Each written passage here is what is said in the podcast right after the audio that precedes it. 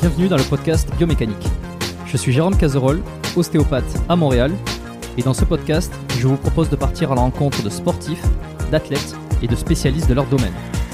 Pour mieux comprendre la mécanique du corps et de l'esprit, pour vous aider à être plus performant au quotidien, et surtout en meilleure santé.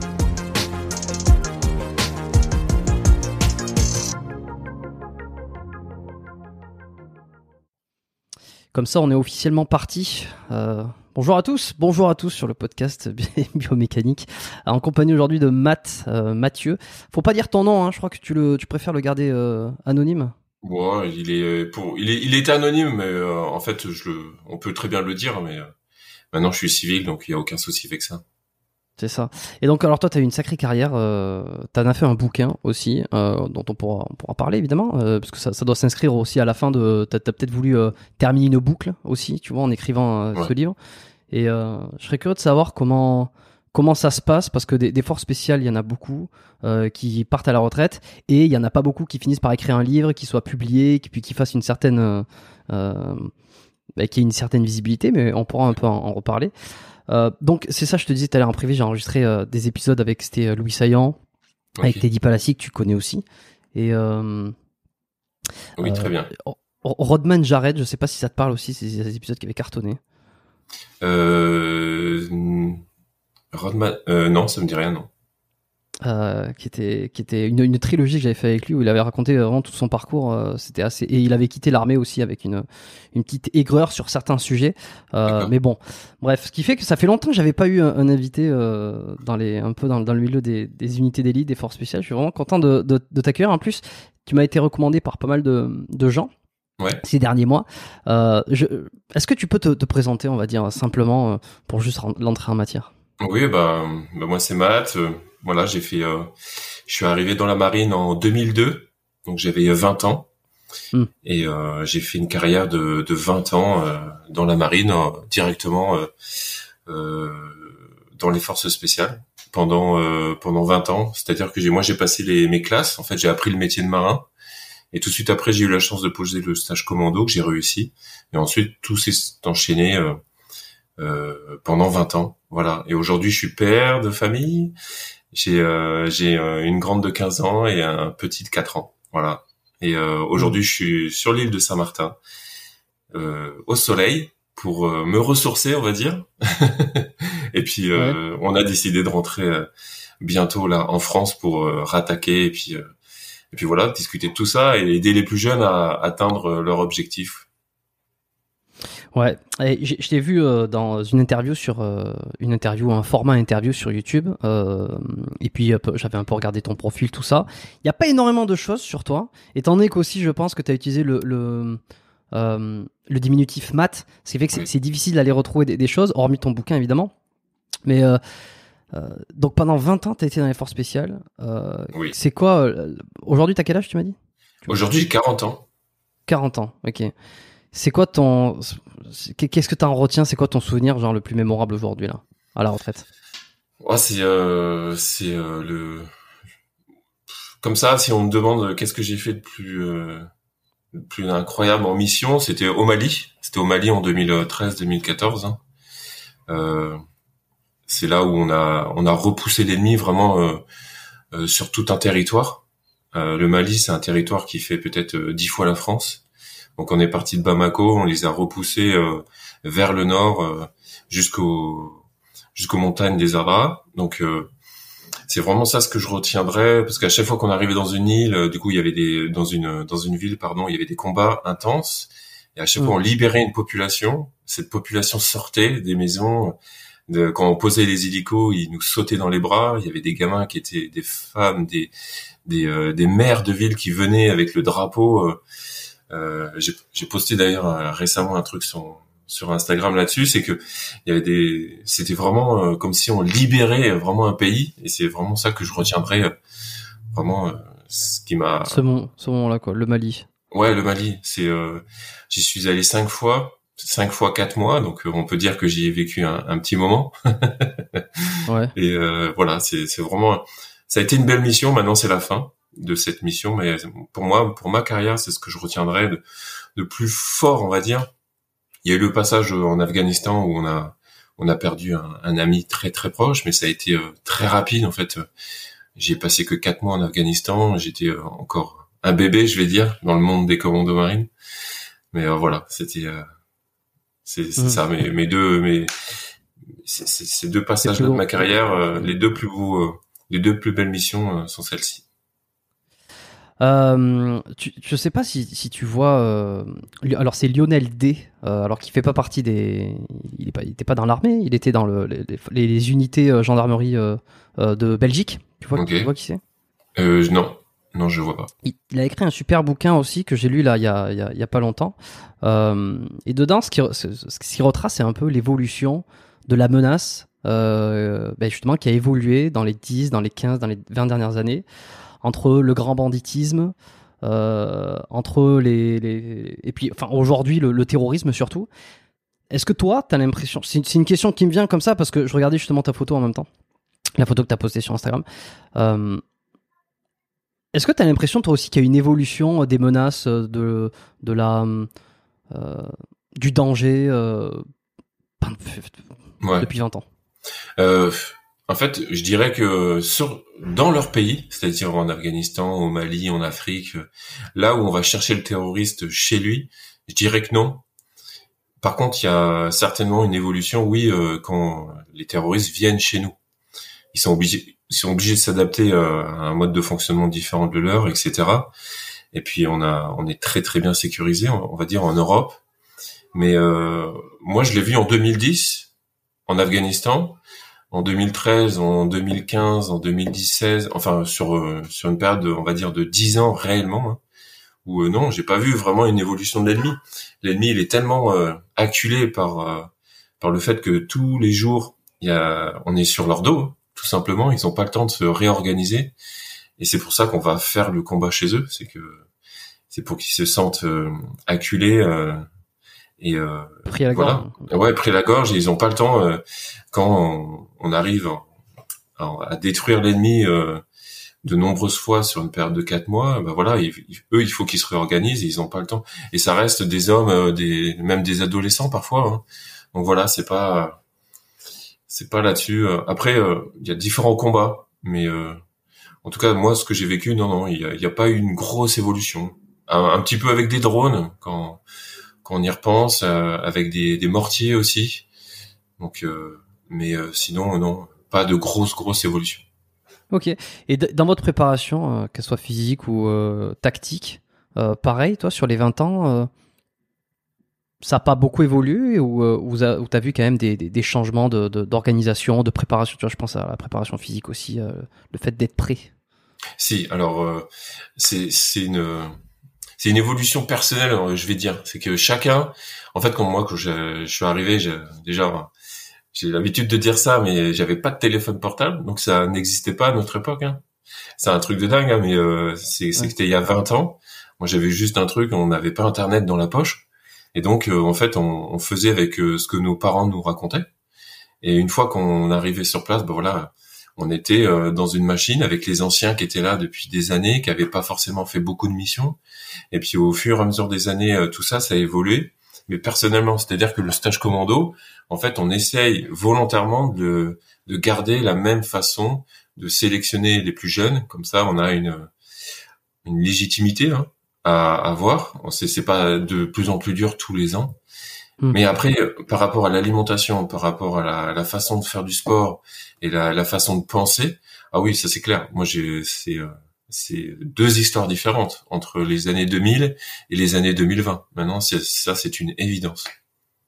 C'est quoi qui a, qui a changé euh, Si c'est personnel, c'est quoi? C'est parce que as, tu t'es documenté, t'as regardé, as regardé des chaînes YouTube. Euh, c'est ça. Comment t'as fait toi pour en fait, on, on, se documente, on, on essaye de, on essaye pardon de, de, de trouver le meilleur moyen de d'être d'être le plus fort physiquement, d'être plus rapide au niveau de notre analyse, etc. Donc, euh, en fait, euh, c'est une c'est une recherche qui se fait personnelle. On diffuse ça mm. dans les groupes et en fait, euh, on construit ça au fur et à mesure des années. Et maintenant, en fait, ma génération, en fait, ils, ils ont le ils ont le devoir, je dirais, mais ils ont le pouvoir aussi de pouvoir transmettre cette façon de penser aux plus jeunes.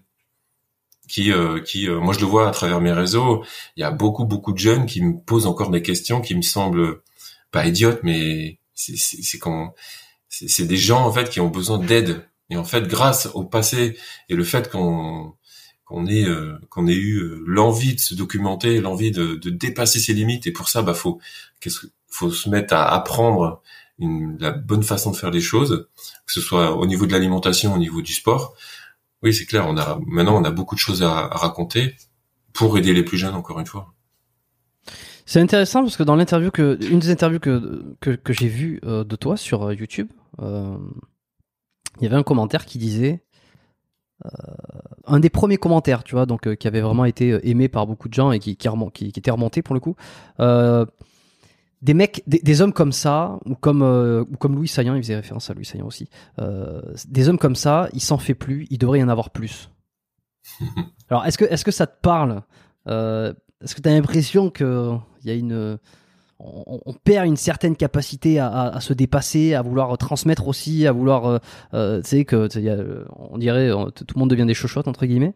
Est-ce que toi, tu as cette impression-là? Est-ce qu'elle colle, tu vois, par rapport à ce que tu me dis là sur ta, que, Ouais, mais c'est clair, j'ai un peu cette, mais je trouve que ça colle aussi avec un un, un mental d'entrepreneur.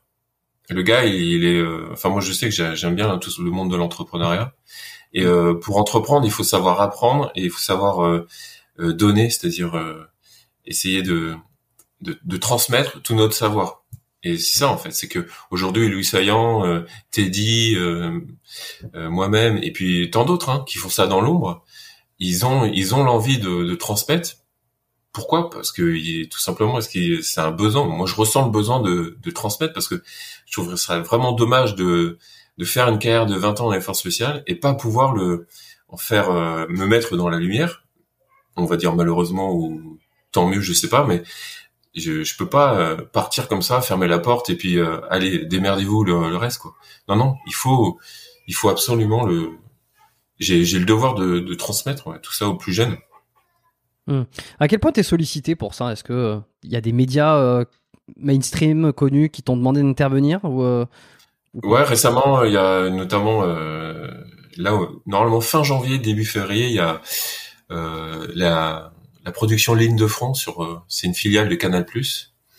Donc je suis parti je suis parti sur Paris euh, récemment pour euh, faire un reportage là-dessus. Donc c'est on va dire que c'est tous les trois mois il y a des des, des chaînes qui me proposent pour venir sur les plateaux. Donc de, temps en temps je refuse, de temps en temps j'accepte en fonction de mon planning et en fonction de ce qui va se passer sur le plateau. Mais voilà, moi j'ai vraiment ouais. Excuse-moi, oui, qu'est-ce qui fait que tu peux refuser? Euh, en un par rapport à mon planning, en deux par rapport à l'émission. Je dirais pas les, lesquelles, mais euh, il y a certaines émissions qui nous demandent de passer et qui, voilà, il y a, y a pas un grand grand intérêt à à, à communiquer euh, euh, sur ce genre d'émission. Ça pourrait être sur autre chose, mais enfin voilà, ça m'est arrivé deux fois, hein, c'est tout. Hein, c'est pas c'est pas non plus énorme. Mmh. Ok. Ça me fait penser à, tu vois, j'ai oublié de le citer tout à l'heure, Alex Franchise que tu que probablement tu dois connaître. Je vois. que il est, il a, il a, il a, alors il était venu sur cette émission, euh, sur, euh, sur, on avait fait un épisode il y a, il y a deux ans avec Alex qui avait été euh, hyper bien reçu parce que c'est vrai que son histoire est assez géniale aussi et puis l'épisode était vraiment vraiment bien qui, qui repart, qui recartonne là des fois sur YouTube, on sait pas pourquoi. T'as les épisodes, ils font leur, euh, ils font leur vie et puis à un moment donné, euh, quelques mois plus tard, boum, ils redécollent et puis il y a une, il y a une attraction qui se fait. Et, et je, et je pense aussi que c'est lié au fait qu'il participe à énormément d'émissions. Tu vois, euh, je l'ai vu sur plein de formats, plein de chaînes différentes. alors je regarde pas la télé, donc je sais pas s'il est passé à la télé, mais suffisamment des, des, chaînes suffisamment importantes pour que pour qu'elles apparaissent dans mon feed YouTube. Et et alors voilà, c'est pour, pour finir la boucle, c'est un peu ça. J'ai l'impression qu'il y a ce renouveau, c'est-à-dire qu'on reprend, euh, euh, on finit par aimer euh, ceux qui ont fait l'armée, ceux qui ont fait des choses exceptionnelles, euh, euh, comme si on, enfin on leur, rend, on leur on leur rend un honneur, tu vois, qu'ils n'avaient pas forcément eu en, en, étant toujours privés. Et le fait de, de passer dans le public, il y a comme un, ce sentiment de, on vous doit quelque chose, on vous doit, et en même temps, ça encourage les, les, les gens à essayer de se dépasser. J'ai oui, l'impression que c'est depuis les dix dernières années surtout. Ouais, et puis c'est euh, avant tout parce que le l'ancien gars des, des membres d'élite l'a décidé. Parce que il faut savoir aussi, il faut avoir le courage quelque part de se mettre dans la lumière pour en parler, parce que sinon c'est tellement facile de fermer la porte et de partir et euh, de de tout garder pour soi. c'est aussi une démarche personnelle encore une fois pour dire ok moi j'ai fait quelque chose si vous voulez on peut en parler ensemble et euh, c'est pas pour euh, raconter ma guerre, non, c'est pour apporter des, euh, des, solutions à tous les gamins qui veulent devenir force spéciale ou euh, des, des gens intéressés par le milieu militaire, des pourquoi pas des chefs d'entreprise qui ont besoin un peu plus de management, de leadership, de gestion du stress. Donc c'est tout ça moi ce que je recherche réellement. Ok. Et lorsque lorsque tu interviens, enfin, ou ton but ou dans les projets futurs, est-ce que euh, tu aimerais t'adresser à justement à essayer de motiver ceux qui veulent rejoindre les forces spéciales et qui ont besoin de motivation, ou euh, ou pas que, ça peut être aussi dans plein de domaines, le fait de, de se dépasser, de se surpasser, d'atteindre. Enfin, ça c'est c'est vraiment les règles du développement personnel qu'on entend partout. C'est vous pouvez tous y arriver, vous pouvez tous le faire, peu importe votre domaine. Est-ce que euh, est-ce que t'es es, là dedans aussi? Ouais, j'ai c'est pour c'est l'une des raisons pourquoi je rentre en France aussi parce que en fait moi j'ai vraiment envie de me rapprocher euh, donc en un bien sûr les, les plus jeunes. Donc je vais faire euh, je vais faire je vais essayer de faire beaucoup de conférences euh, à travers les lycées, les universités pour pour poser un visage en fait sur tellement de mots que tout le monde connaît comme tu dis hein, il faut faut continuer l'échec c'est c'est apprendre etc mais de temps en temps juste une, une personne qu'on a qui a fait des choses, on va dire, extraordinaires pour euh, les yeux de, de beaucoup de personnes. Ça, le fait de poser un visage et de d'aller les voir, se déplacer, discuter, ça leur permet de créer un déclic. Moi, c'est ce qui s'est passé. Hein. Moi, j'ai un jour, j'ai vu un, un, commando marine et je me suis dit, j'ai eu la chance de discuter quand j'avais 19 ans avec lui et ça m'a mmh. fait un déclic.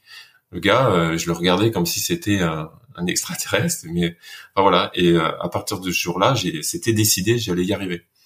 Et euh, oui, ensuite, je vais, j'ai envie d'aller euh, dans le monde, on va dire plus civil, plus de l'entrepreneuriat, et pourquoi pas vers le, le sport. C'est moi, je suis passionné de football.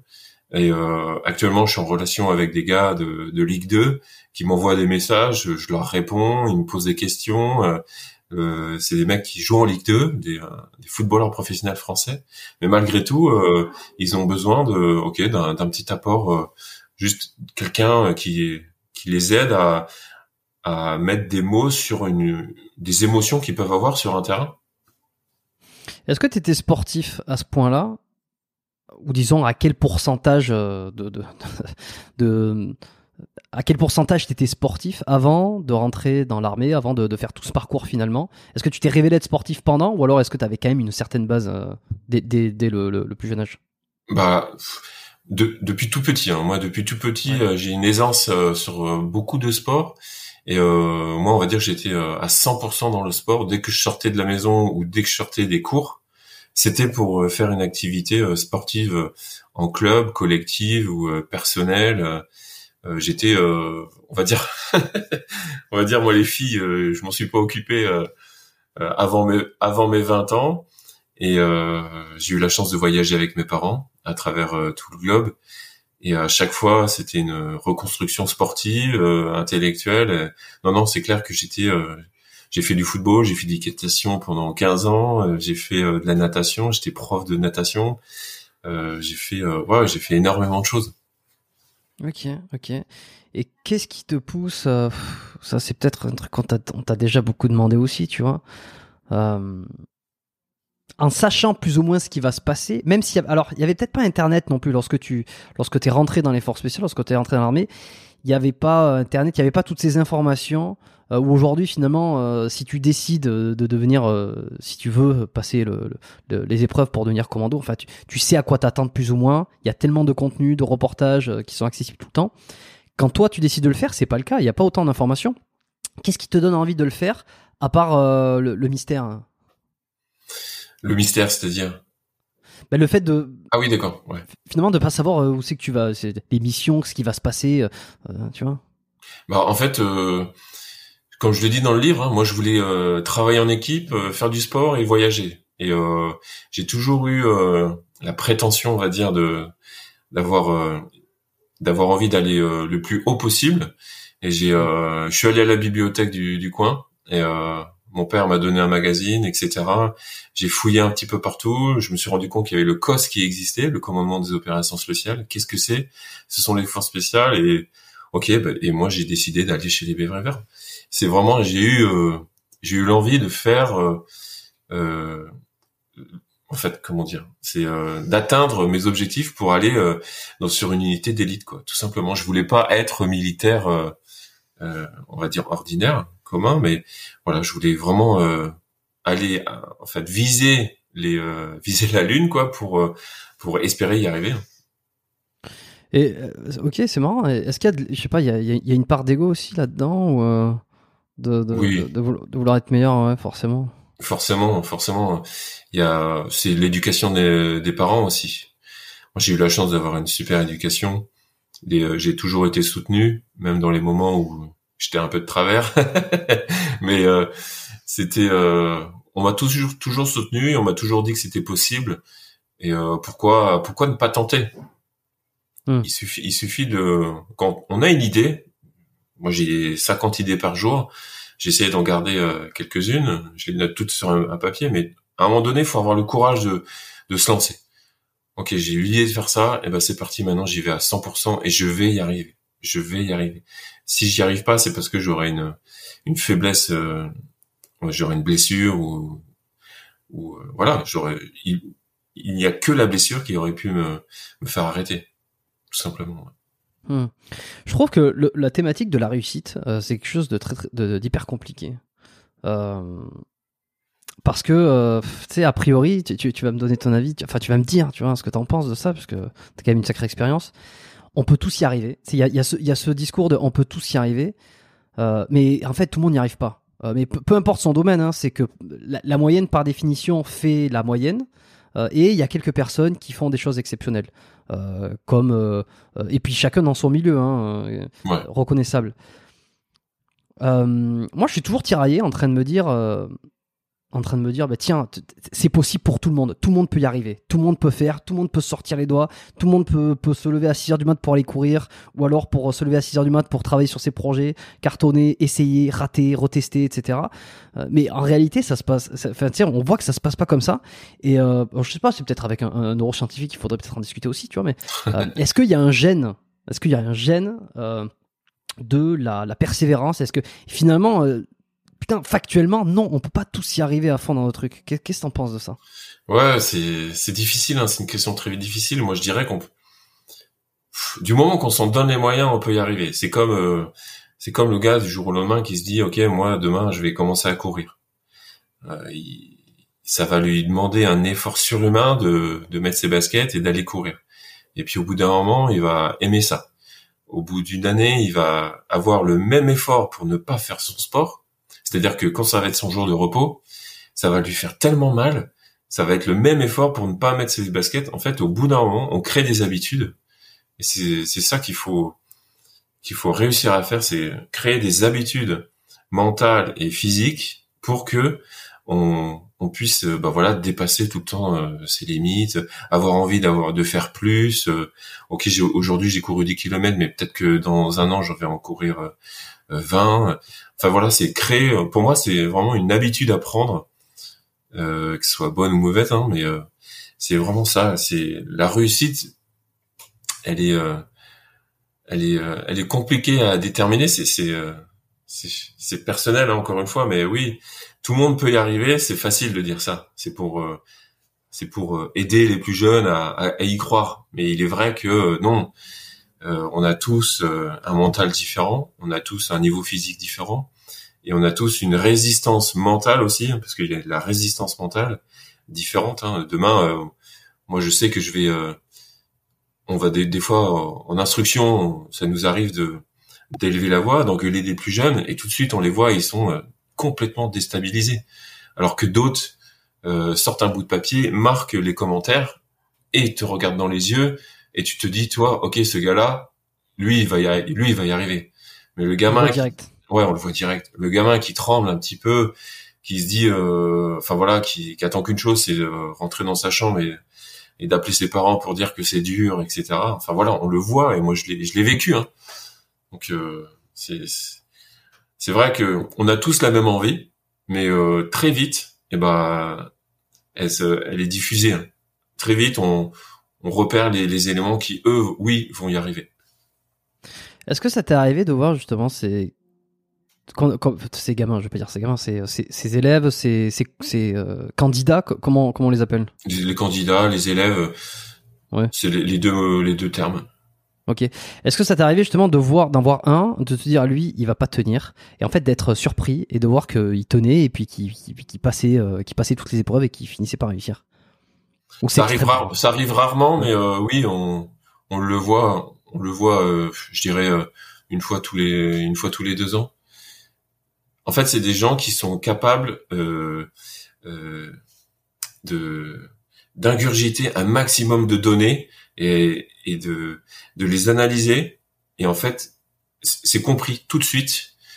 Et euh, le lendemain, on voit que le gars, il a compris ce qu'on lui avait dit et il refera plus jamais les mêmes erreurs. Et physiquement, c'est pareil. il a du mal sur un parcours. À la fin du parcours, on va lui dire fais attention là, il faut mieux que tu fasses ça, etc. Et le lendemain, tout de suite, c'est analysé, c'est compris. Et le, le, gars, il gagne 30 secondes sur son parcours. Et puis en fait, à la fin du à la fin du stage, il est euh, il est au milieu, mais il est euh, il est très bon en fait. Il est au milieu. Au, début, il était euh, il était bon dernier, et puis il arrive en, à la fin du stage, il est au milieu, il est et voilà. Et c'est ce genre de de candidat qu'on aime bien parce qu'on sait qu'après quand ils vont arriver dans les unités et ils vont ils vont avoir une capacité à parce que tout commence hein. dès qu'on arrive en unité, tout commence. On apprend vraiment le métier à partir du premier jour. Et là, ce mec-là, très vite, il va évoluer et très rapidement. Ouais, c'est marrant quand même. C'est marrant.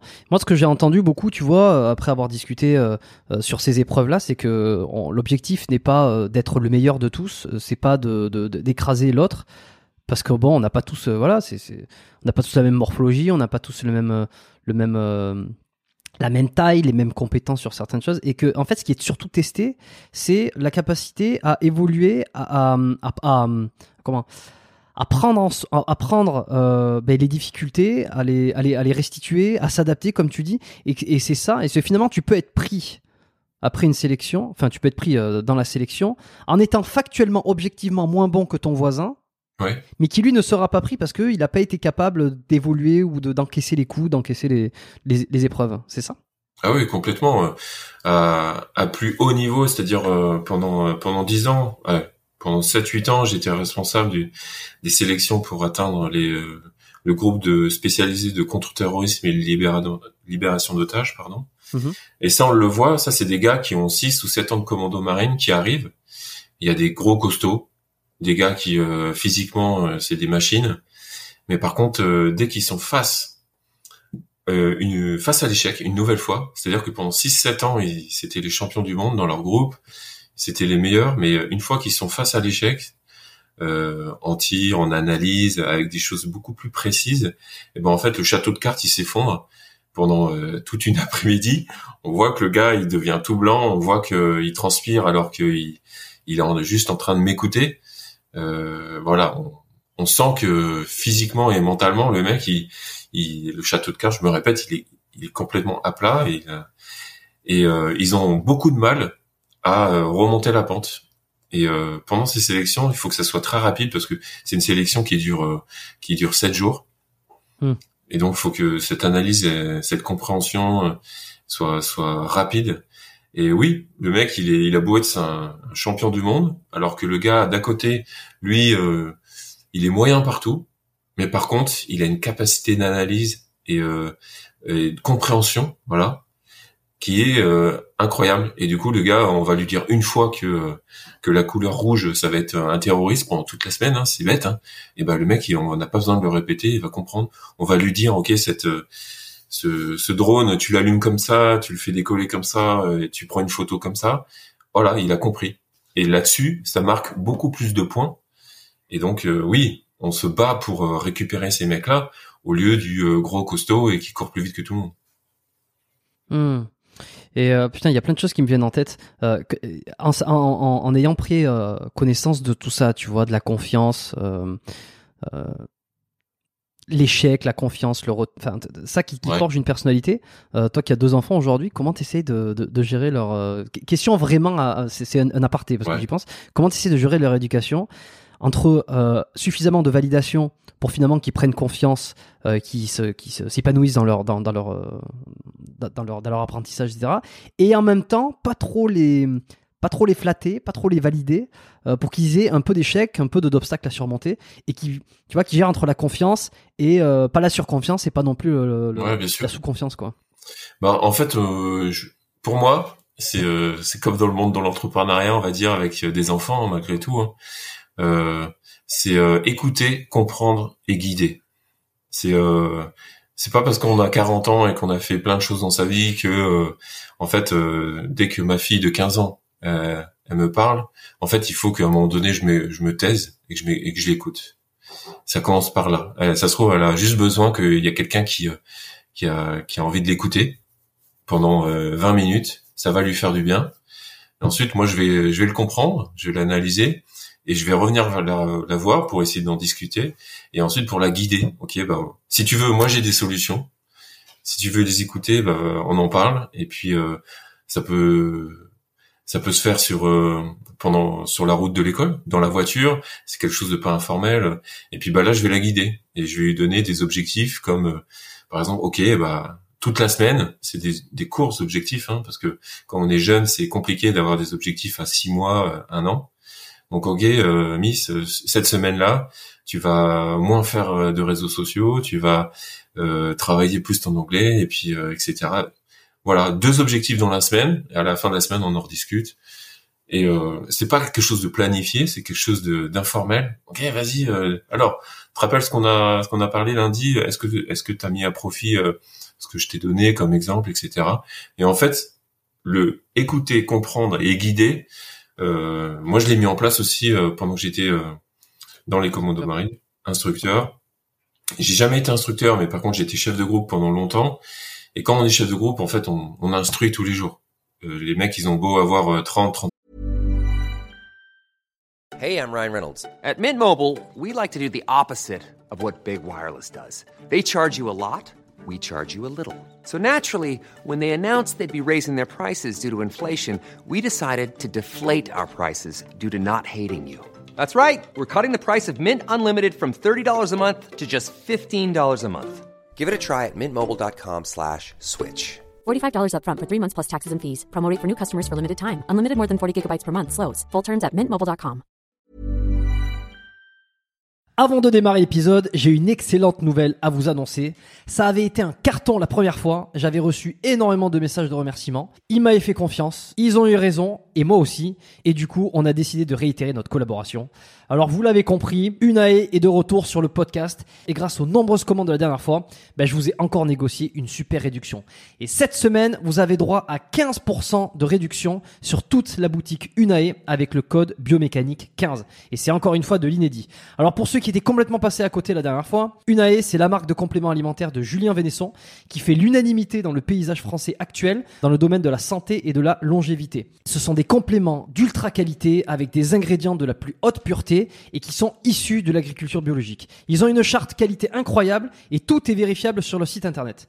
Alors l'été arrive, il est temps de faire le plein de compléments et si vous voulez être au top de votre santé avec les meilleurs produits du marché, eh ben c'est l'occasion rêvée pour le faire. Je vous recommande à titre personnel les oméga 3 en bouteille qui sont considérés comme les plus quali actuellement sur le marché. Si vous voulez améliorer l'aspect de votre peau, la santé de vos articulations et de vos muscles, il y a aussi le collagène éthique qui est issu de poissons sauvages et d'ailleurs qui est en passe de devenir un best-seller chez eux. Euh, Je vous recommande aussi le magnésium Omnimag, hyper important pour le sommeil et la récupération nerveuse et musculaire. Vous avez aussi la vitamine D3 qui avait été un carton la dernière fois et qui est considéré comme beaucoup comme le complément à absolument avoir euh, et qui a un rôle dans quasi toutes les sphères de votre corps. Et puis ils ont aussi plein de nouveautés. Il y a le multivitamine spécial ménopause, il y a le sommeil serein qui est une version améliorée de la mélatonine pour ceux qui ont du mal à bien dormir. Il y a aussi, euh, alors je les ai pas encore testés, mais ça a l'air d'être du lourd. C'est le biotique immunité et le biotique digestion pour booster votre système immunitaire et votre microbiote.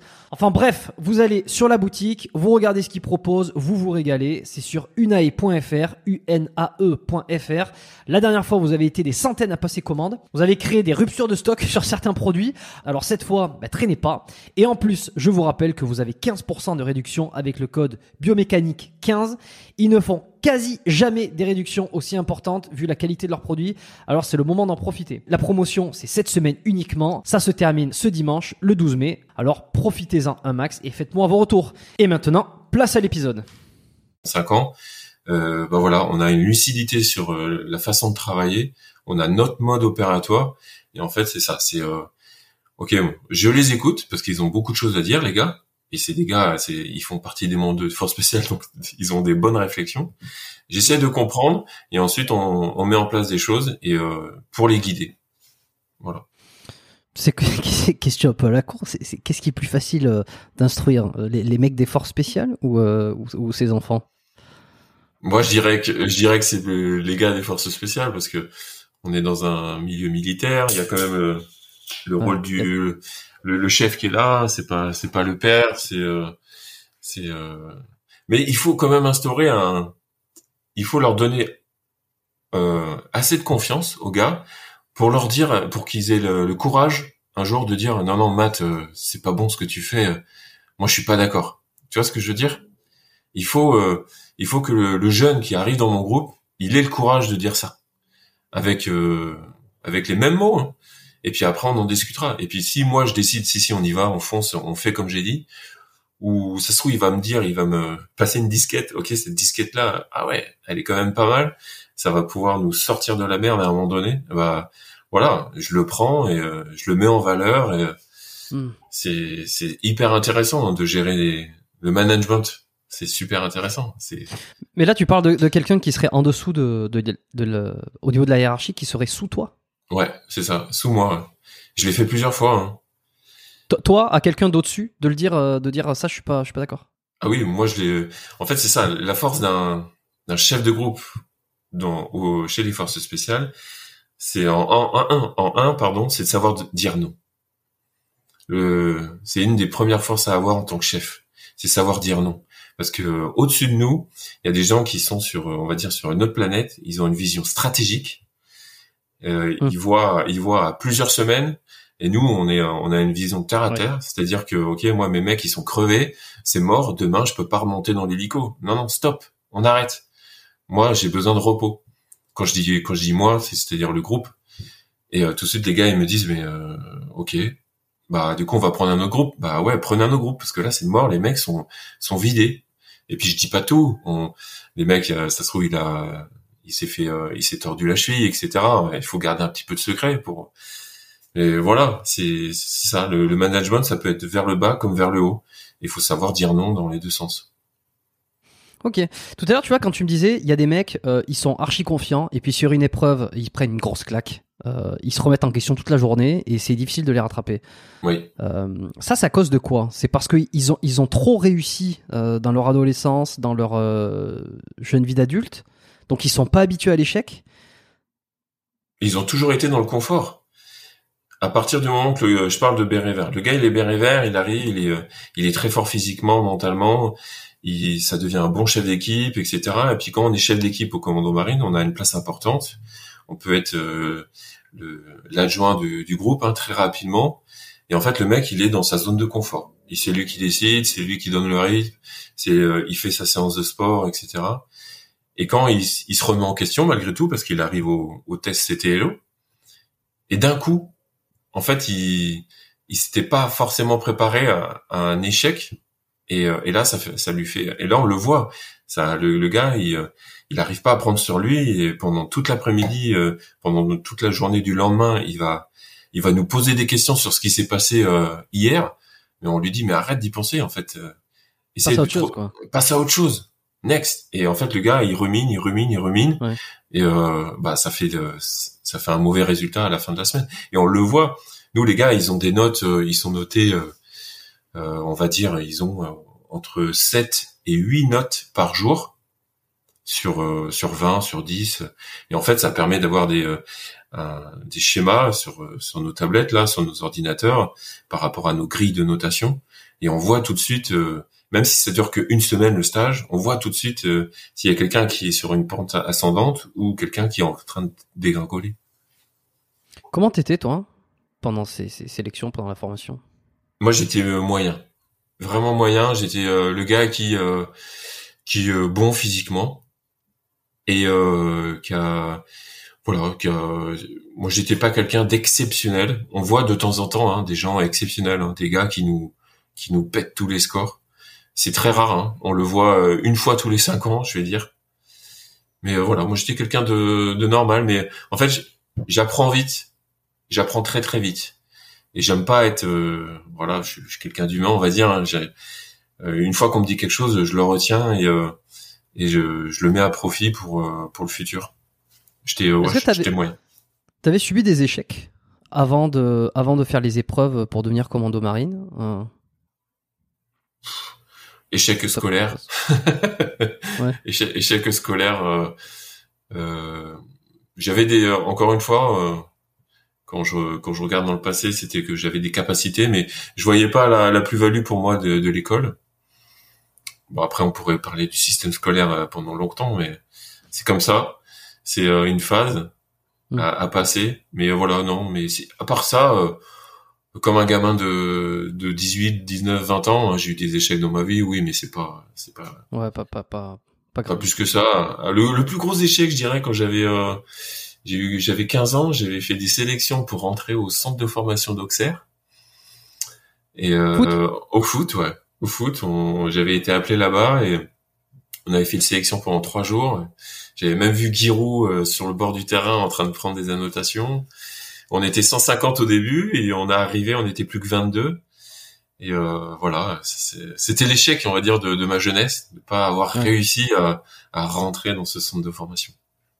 Ouais, mais bon, après, tu t'es rattrapé. Et, quand tu étais à la fin de, la sélection pour les commandos, est-ce que tu as, revu le, le scénario se jouer? Tu t'es dit, putain, j'espère que ça va pas me faire une deuxième au, au euh, en fait, au stage co, il y a, il y a quelques semaines au début où tout se joue, on va dire, au niveau physique. C'est soit tu passes, soit tu passes pas. Et après, une fois qu'on arrive, on arrive au stage, euh, s'il n'y a pas de blessure, les gars, ils en sortent. Parce que à un moment donné, euh, nous, moi, je suis arrivé au stage, en... comment? Il y, a, à partir du moment où tu arrives en stage, il n'y a plus vraiment de doute ouais, il y a plus de doute. Déjà, on est beaucoup plus confiant personnellement. Les instructeurs commencent à être un petit peu plus intelligents entre guillemets. Ils nous, ils nous guident plutôt qu'ils nous, qu'ils nous sélectionnent. Euh, Et puis euh, voilà, on a commencé à 130 au stage co pour moi, et on est arrivé, on n'était que 11 au stage. Donc euh, ah oui, voilà. Oui, non, mais il y avait déjà eu un, voilà. Ouais, pendant euh, pendant deux trois semaines, il y a une sélection costaud qui qui se fait. Et voilà, quand on arrive à 11, les instructeurs ouais, ils nous disent euh, ok, euh, on va y aller, on va aller tous ensemble, on va on va réussir. Sur les 11, euh, il y en a on a fini à 10. Mais voilà parce qu'il y a une blessure mais c'est on va dire c'est ça arrive de temps en temps. Ouais. Ok. Alors, ce qui a été beaucoup secret pendant des années, c'était justement les, les sélections, les épreuves physiques. Qu'est-ce qu'il ce qu'il fallait faire pour finalement être sélectionné, pour avoir le niveau physique. ça allait beaucoup moins parce que maintenant, bah, comme je l'ai dit tout à l'heure, il y a quand même beaucoup de contenu dessus. Euh, les, les, langues se délient, donc les, les, ceux qui sont à la retraite ou ceux qui sont, voilà, ils en parlent un petit peu de comment ça s'est passé. Je pense que je sais pas si c'est le Major Gérald euh, qui a lancé cette euh, cette vague. Je sais, pas si t'as remarqué ça. Moi, j'ai l'impression que ça a été un des premiers qui a commencé à parler un peu des dessous, tu vois, à montrer aussi ses compétences physiques et qui a eu, ça a été le, le, la première vague de, de, de, toute une série qui a suivi où finalement on a on a beaucoup parlé d'armée, de bah, des jeux étrangères, unités d'élite, tout ça, tu vois. Et il y a eu aussi des, des, reportages qui ont été faits sur l'école des fusils marins des commandos à Lorient, où on a pu voir notamment le, le stage de Marius euh, ah voilà, y a, et en fait, on, on s'aperçoit vraiment, on dit pas ce qu'il faut faire ça, ça, ça, mais on voit si on regarde bien le reportage, on voit tout ce qui est tout ce qui est demandé. Tu penses que c'est une bonne chose d'avoir médiatisé tout ça? Oui. Ah oui, oui. À 100% euh, pour. À 100% pour. Parce que moi, à l'époque, euh, j'étais là, euh, on savait qu'il y avait un stage, mais euh, c'était une un stress, mais un stress énorme. On savait pas du tout où est-ce qu'on allait. Et euh, en fait, on. En quoi c'est en quoi c'est moins bien euh, dans un sens? Il y a il y a le pour et le contre, mais euh, moi, si je devais mettre le, papier pour ou contre, je mettrais le papier pour hein, euh, tout de suite parce que en fait, c'est c'est une sélection, donc euh, il faut savoir s'y préparer. Et en fait, on demande et on peut passer à côté de, de candidats qui ont qui qui sont tellement pointus dans leur préparation. Moi, je le vois aujourd'hui. Hein, qu'il y en a qui se posent des questions parce que ouais mais je sais pas je sais pas où je vais en fait Et si ça me plaît pas, et si je suis pas capable, etc. En fait, les gars, ils y vont pas, alors que ça se trouve, euh, il aurait été très bon. Mais c'est vrai que d'un autre côté, à notre époque, on va dire, en l'époque des années 2000, euh, en fait, il y avait le le, le diamant. C'est comme euh, si on creuse dans la terre, on trouve un diamant. Et là, on, voilà, c'est il y a un diamant qui sort et tout de suite, il, il ressort du lot. Bah, sur les 130, on va dire que les 11 petits diamants, je pense qu'ils ont été euh, décelés assez rapidement parce que euh, on était peut-être euh, personnellement un peu mieux préparé, etc. Il y a moins de, il y a moins de gars forts physiquement. Il y, avait moins de gars forts physiquement et du coup, bah, la sélection se fait très rapidement. Voilà, c'est ce petit côté pépite, hein, les petites pépites qui sortent assez rapidement Aujourd'hui, en fait, les gars, maintenant, ils arrivent vraiment préparés. Et c'est sur la résistance mentale, c'est sur euh, le fait d'avoir faim, le fait d'avoir froid, euh, de, ne pas dormir. C'est là-dessus que les mecs, ils, euh, ils flanchent. La froid, la faim et ne, ne pas dormir. Et ça, on peut pas vraiment s'y préparer. Ouais, tu, en fait, c'est ça que c'est intéressant, c'est que tu peux t'y préparer psychologiquement, entre guillemets, euh, mais en fait, tu ne pourras pas t'y préparer physiquement quand tu seras sur le moment. En fait, euh, si tu, même si tu sais, si tu sais des, des semaines et des mois à l'avance qu'il va falloir que tu résistes au froid, ça change rien lorsque tu es sur le moment, t'es pas préparé physiquement. C'est ça. Ouais. Moi, le soir où on m'a dit, on, a, on est tous passés euh, à la cuve hein, euh, avec toute notre, tout notre matériel. Et on nous a dit, ok, maintenant vous vous mettez au garde à vous. On s'est mis sur le haut d'une colline. Il était, euh, il était 22 heures. Et on est resté au garde à vous jusqu'à 8 heures du matin. Oh, et euh, c'était l'hiver. Et les gars, et les gars, ils passaient devant nous avec des, euh, des seaux d'eau, des tuyaux. pas un mot, pas un geste. On avait juste le, le droit de rester debout et de ne rien dire. Et là, c'est très très dur. Quand pendant toute une nuit, bah, pendant 10 heures d'affilée, on reste debout et et euh, tant qu'il n'y en a pas un qui craque, euh, on continue. Voilà, c'est c'est impossible de se préparer à ce genre de choses. C'est juste qu'il faut se dire, euh, ils vont pas me tuer. Moi, c'est ce que je me disais. Ils vont pas me tuer de toute façon. Et je suis là, ils ont besoin de moi quelque part. Ils ont besoin de recruter des gars. Donc pourquoi pas moi? Et je vais tenir. J'ai froid, certes, mais je sais que, allez, dans, dans quelques semaines, ce sera que des moments positifs. Il faut essayer de trouver le côté positif, quoi. Est-ce que tu as vu passer un peu les, les modes qui, qui avaient euh, sur euh, justement cette euh, essayer de sortir de sa zone de confort régulièrement, comme les douches froides, comme le, bah, s'exposer au froid, je pense surtout, tu vois. c'est un peu la mode, je pense que c'est le, le contre-pouvoir du tout confort. Il y en a beaucoup qui prennent le parti d'essayer de se remettre dans un inconfort. Ouais, c'est clair. Est-ce que tu penses que être confronté à ça, le fait de prendre des douches froides régulièrement, ça pourrait, euh, d'une certaine façon, euh, t'entraîner à ce genre d'épreuve? Alors, les douches froides, ça c'est un gros sujet et il faut, euh, il faut savoir le faire. C'est-à-dire que c'est un processus mental et psychologique. Moi, je suis pas psychologue, mais moi depuis, moi j'ai, en fait, j'ai analysé ça comme ça. C'est-à-dire qu'il faut visualiser. Ok, un jour ou l'autre, on va me dire de sauter dans l'eau glacée et d'y rester pendant 15 minutes je vais un jour ou l'autre, on va me demander de faire ça. Et du coup, je me suis dit, ok, maintenant, à chaque fois que je, je vais dans la douche, tu sais, les 30 secondes où l'eau chaude euh, n'arrive pas là, et eh ben, je, et eh ben, avant d'allumer cette douche, je le dis aux gars qui me suivent sur Insta et et euh, en fait, il faut fermer les yeux, faut visualiser, faut se mettre dans la peau d'un candidat au béret vert. Faut se dire, ok, je suis en haut de la queue, il fait froid, je suis habillé en treillis, euh, je viens de courir, je suis fatigué et ok, l'instructeur me dit saute. Et à ce moment-là, on ouvre la douche. Ok, je suis en train de nager dans la cuve, il y a l'instructeur qui me gueule dessus. Enfin, tu vois, c'est une visualisation. Faut pas aller sous la douche juste pour aller euh, sous la douche. Il faut aller sous la douche ou euh, rentrer dans l'eau, euh, même l'hiver à la plage pour ceux qui habitent près de la près de la mer. Ok, faut faut se préparer mentalement et il faut visualiser ce qu'on va me demander et du coup après le faire. Et là, en fait, qu'est-ce qui se passe? C'est que le cerveau, en fait, il va avoir une mémoire c'est que le jour J, eh ben, ça va être beaucoup plus simple. C'est-à-dire que le cerveau, il va se dire, OK, je connais cette sensation. Et en fait, le cœur, au lieu de battre à 180 pulsations, il va battre qu'à 140. Et en fait, toi, tu vas, tu vas te dire, OK, je l'ai déjà fait 150 fois sous ma douche, ça va le faire, ça va le faire. Et du coup, euh, c'est là où ça va se mieux se passer. C'est voilà, c'est un mm. processus à travers une visualisation pour se préparer au moment fatidique. Hmm. Tu penses que en, en prenant un coach aujourd'hui, quelqu'un qui voudrait euh, qui voudrait justement euh, apprendre, enfin je veux dire, s'améliorer sur les résistances euh, psychologiques, comme euh, physiques slash psychologiques, en prenant un coach, est-ce que ça pourrait fonctionner, tu vois?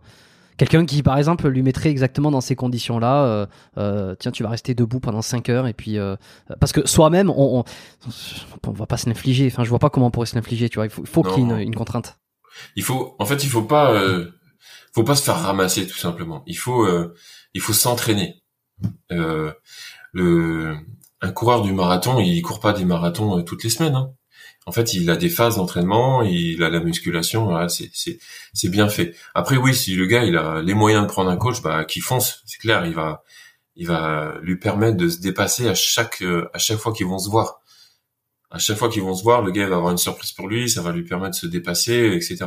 Mais si le, le gamin il est tout seul chez lui, il a que, il a que ses baskets pour s'entraîner, euh, il faut, il faut qu'il visualise. Qu'est-ce qu'on va me demander? Ok, il faut que je m'entraîne pour. Mais c'est pas Mm. pour ça qu'il faut qu'il passe toute la nuit dehors euh, euh, devant sa maison. à- Non, ça, ça, ça sert à rien. Ça va juste le fatiguer.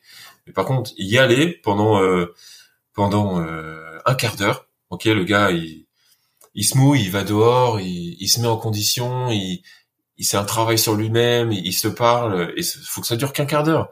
Ça, ça suffit. Et après, voilà, il rentre. Et en fait, c'est une préparation mentale.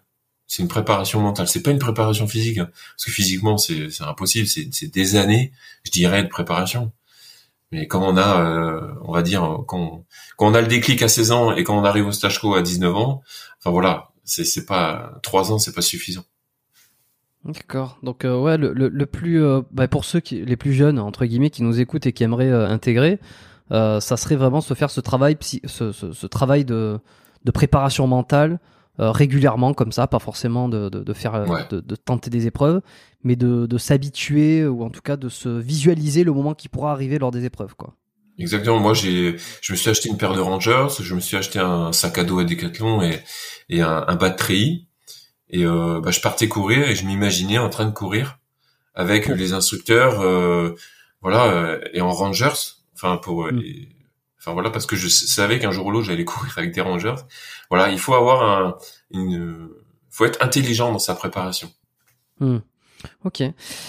Et à quoi tu penses alors toi lorsque tu es debout pendant 10 heures au garde à vous euh, en hiver? C'est- quoi qui te trotte dans la tête tu te fais, Oh tu là te là fais là. des... On se fait, bah, en fait, euh, on arrive à avoir, euh, on arrive à discuter avec le gars qui est à côté. On- ça passe par, euh, on est complètement euh, abasourdi. Ensuite, on est, euh, on, on est énervé parce que putain, ça nous fait chier. Qu'est-ce qu'il fout l'instructeur euh, Et puis au bout d'un moment, on, accepte le fait d'être là et, et on se dit, euh, de toute façon, qu'on soit ici ou ailleurs, c'est euh, pendant trois mois, on est au stage commando. Et en fait, on a une on a une, une expression chez nous, il faut savoir se mettre sur off. Ok, je me mets sur off. Même encore au- aujourd'hui, ce matin, là, en sport, euh, je fais du crossfit et ce matin, je me suis dit, ok, euh, là, c'est dur, vas-y, euh, je me mets sur off. Il faut plus rien penser et juste, juste être là, et, pas en mode zombie, mais juste, voilà, essayer de garder toute l'énergie qu'on a en nous au lieu de, de se disperser, avoir des, des idées noires, avoir envie d'arrêter. il faut, faut se dire une seule chose, c'est que je n'arrêterai pas. Moi, je T'as vu des mecs péter des câbles? Ouais, Pardon, vas-y, termine. ouais, je me suis dit, euh, euh, je, je me suis dit peut-être 5000 fois pendant le stage, je, n'arrêterai pas. C'est impossible. Je, je, je n'arrêterai pas, c'est impossible. C'est, c'est comme ça. Je me suis répété ça. C'est peut-être con, hein, mais euh, ça m'a aidé. Vraiment, ça m'a aidé. Ouais. Ça, ça veut dire que c'est toutes les fois où, tu, où ton, ton corps, où t'aurais eu envie d'arrêter, Ouais. tu t'es Ouais. répété ça pour justement pas arrêter. Donc en fait, ça veut dire que t'as eu, euh, en théorie, envie d'arrêter un paquet euh, de nombreuses Un paquet de fois. Ouais, c'est clair. C'est, euh, c'est peut-être euh, ouais, une fois. euh, allez, une fois tous les jours, on va dire, hein, dans les grandes lignes, une fois tous les jours. Et là, c'est dur. Oh, là, on se dit putain, là, c'est dur. Est-ce que j'ai la capacité? Et puis, euh, au bout d'un moment, ça passe. Mais oui, j'ai la capacité, donc c'est bien, etc. Mais euh, voilà, c'est c'est tous les jours, tous les jours, on se dit euh, non, non. Et puis, Hmm. j'avais euh, j'avais promis à mon père que je rentrais à la maison qu'avec le béret vert, sinon je rentrais pas. Donc j'avais euh, j'avais j'avais la pression. mais ça, ça marche bien, ça. Ça marche, ça marche très très bien même. quand quand on a un coup près au dessus comme ça ou un coup près ou une on le fait pour quelque chose de, de plus grand que soi. c'est. On a si, j'avais signé un contrat moral avec avec mon père et mmh. sans, sans, le vouloir réellement, mais c'était comme ça. Euh, avant que je te repose la question que j'avais là, j'en ai une petite. Est-ce que es, à un moment donné, tu en arrives à, à faire euh, pendant trois mois et même au-delà pendant toute ta carrière, avoir autant d'épreuves à tenir, euh, avoir cette, euh, cette résistance Est-ce qu'au bout d'un moment, il y en a certains qui peuvent en venir à avoir une, une sensation de supériorité euh, par rapport au, au, au, monde civil de manière générale, où tu entends très souvent des problèmes qui n'en sont pas? Tu vois, ou ah ça c'est très dur, ça c'est très dur, et toi t'es là, eh, putain mais eh, laisse-moi rigoler quoi. Si ça c'est dur. Hein. Ouais, c'est sûr. On arrive à relativiser beaucoup de choses une fois qu'on est sorti de ces sélections, euh, qu'on parce qu'après les sélections elles durent hein, tout, tout tout au long de la carrière. Moi j'ai fait trois stages commando hein, pour euh, garder le béret vert sur la tête. C'est c'est pas quelque chose qu'on a à vie. Il faut à chaque fois se remettre en question. Et c'est sûr que euh, quelqu'un qui pète un plomb euh, parce qu'on lui a rentré dans le cul euh, en voiture. Enfin voilà, c'est il faut savoir analyser, il faut savoir souffler, faut c'est c'est pas grave en fait. Moi je, suis quelqu'un de comme ça, je j'essaie de de comprendre avant de s'énerver. Je m'énerve aussi de temps en temps, mais pour des choses justes. C'est vraiment hein, des choses justes. Mais euh, enfin voilà, il faut savoir relativiser et on arrive facilement à relativiser. Et c'est comme un, gars qui est champion du monde de, de MMA. Et euh, je suis persuadé ou euh, que le, le gars qu'on demande qu'on pose la question à tous ses copains, ses copines, ils vont tous nous dire mais lui c'est un nounours. Lui, il est tout le temps gentil, euh, hum, hum. il est euh, il est hyper calme. Mais pourquoi? Parce qu'il a une sérénité. Il sait que le jour où on va vraiment l'emmerder, il va savoir se défendre. Et c'est pour ça qu'il c'est pour ça qu'il est hyper calme. Et c'est pour ça que chez nous, on, on essaye d'être tout le temps comme ça. C'est très calme. Pourquoi? Parce que on sait que si euh, demain il y a quelqu'un qui rentre dans un cinéma et il commence à tirer partout, on aura peut-être euh, les, deux ou trois secondes d'analyse qui vont nous permettre de prendre euh, les gamins sous le bras et puis trouver la porte de sortie avant tout le monde quoi. C'est voilà, on a on a on a eu la chance d'avoir cette sélection, cette formation. Et voilà, il faut pas non plus maintenant faire le con dans le civil et s'énerver pour rien ou euh, péter plus haut que les autres, quoi. Tout simplement. Mais ouais, ouais, justement, quand tu es dans les sélections, est-ce que ça t'arrive des fois de te sentir un peu supérieur? Ça, t'est arrivé quand, enfin, quand je dis toi, euh, ceux qui font partie de de la de, la troupe, hein. ouais. de, ça arrive, ça arrive de temps en temps. On, tombe face à des gars qui n'arrivent pas à, à, gérer cette euh, cette sensation d'être euh, d'être au-dessus du lot parce que en fait quand, quand, on termine ouais on est sélectionné on il y a les anciens qui sont là, on nous dit plein de choses, euh, on est on est les plus beaux du monde pendant une petite semaine là, et puis il y en a qui qui pas à redescendre et on s'en charge rapidement. on leur dit que euh, voilà, il y a tout à faire encore. C'était juste des sélections et que le être commando marine, c'est sur la durée. C'est pas c'est pas juste un stage commando. Eh, c'est marrant, mais de toute façon, euh, c'est difficile cette question de des, des, problématiques de chacun parce que évidemment, il y a une hiérarchie des problèmes, mais euh, le, le, gros problème, c'est que euh, c'est qu'en fait, l'être humain, quel que soit son problème, il a toujours l'impression qu'il est suffisamment important.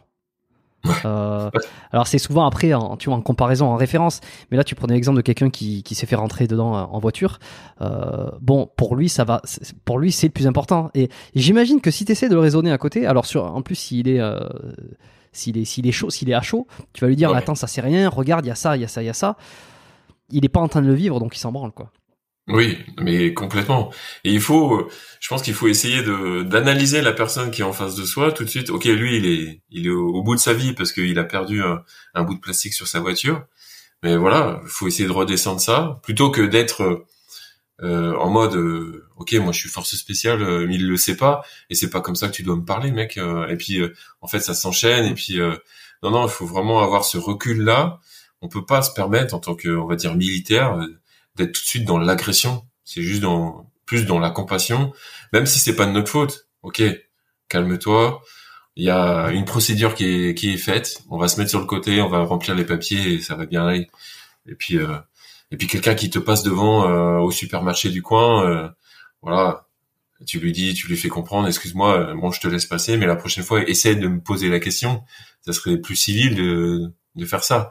En fait, on essaie de leur, moi, j'essaie toujours de leur faire comprendre que ce sont des idiots sans leur dire, tout simplement. C'est, hmm.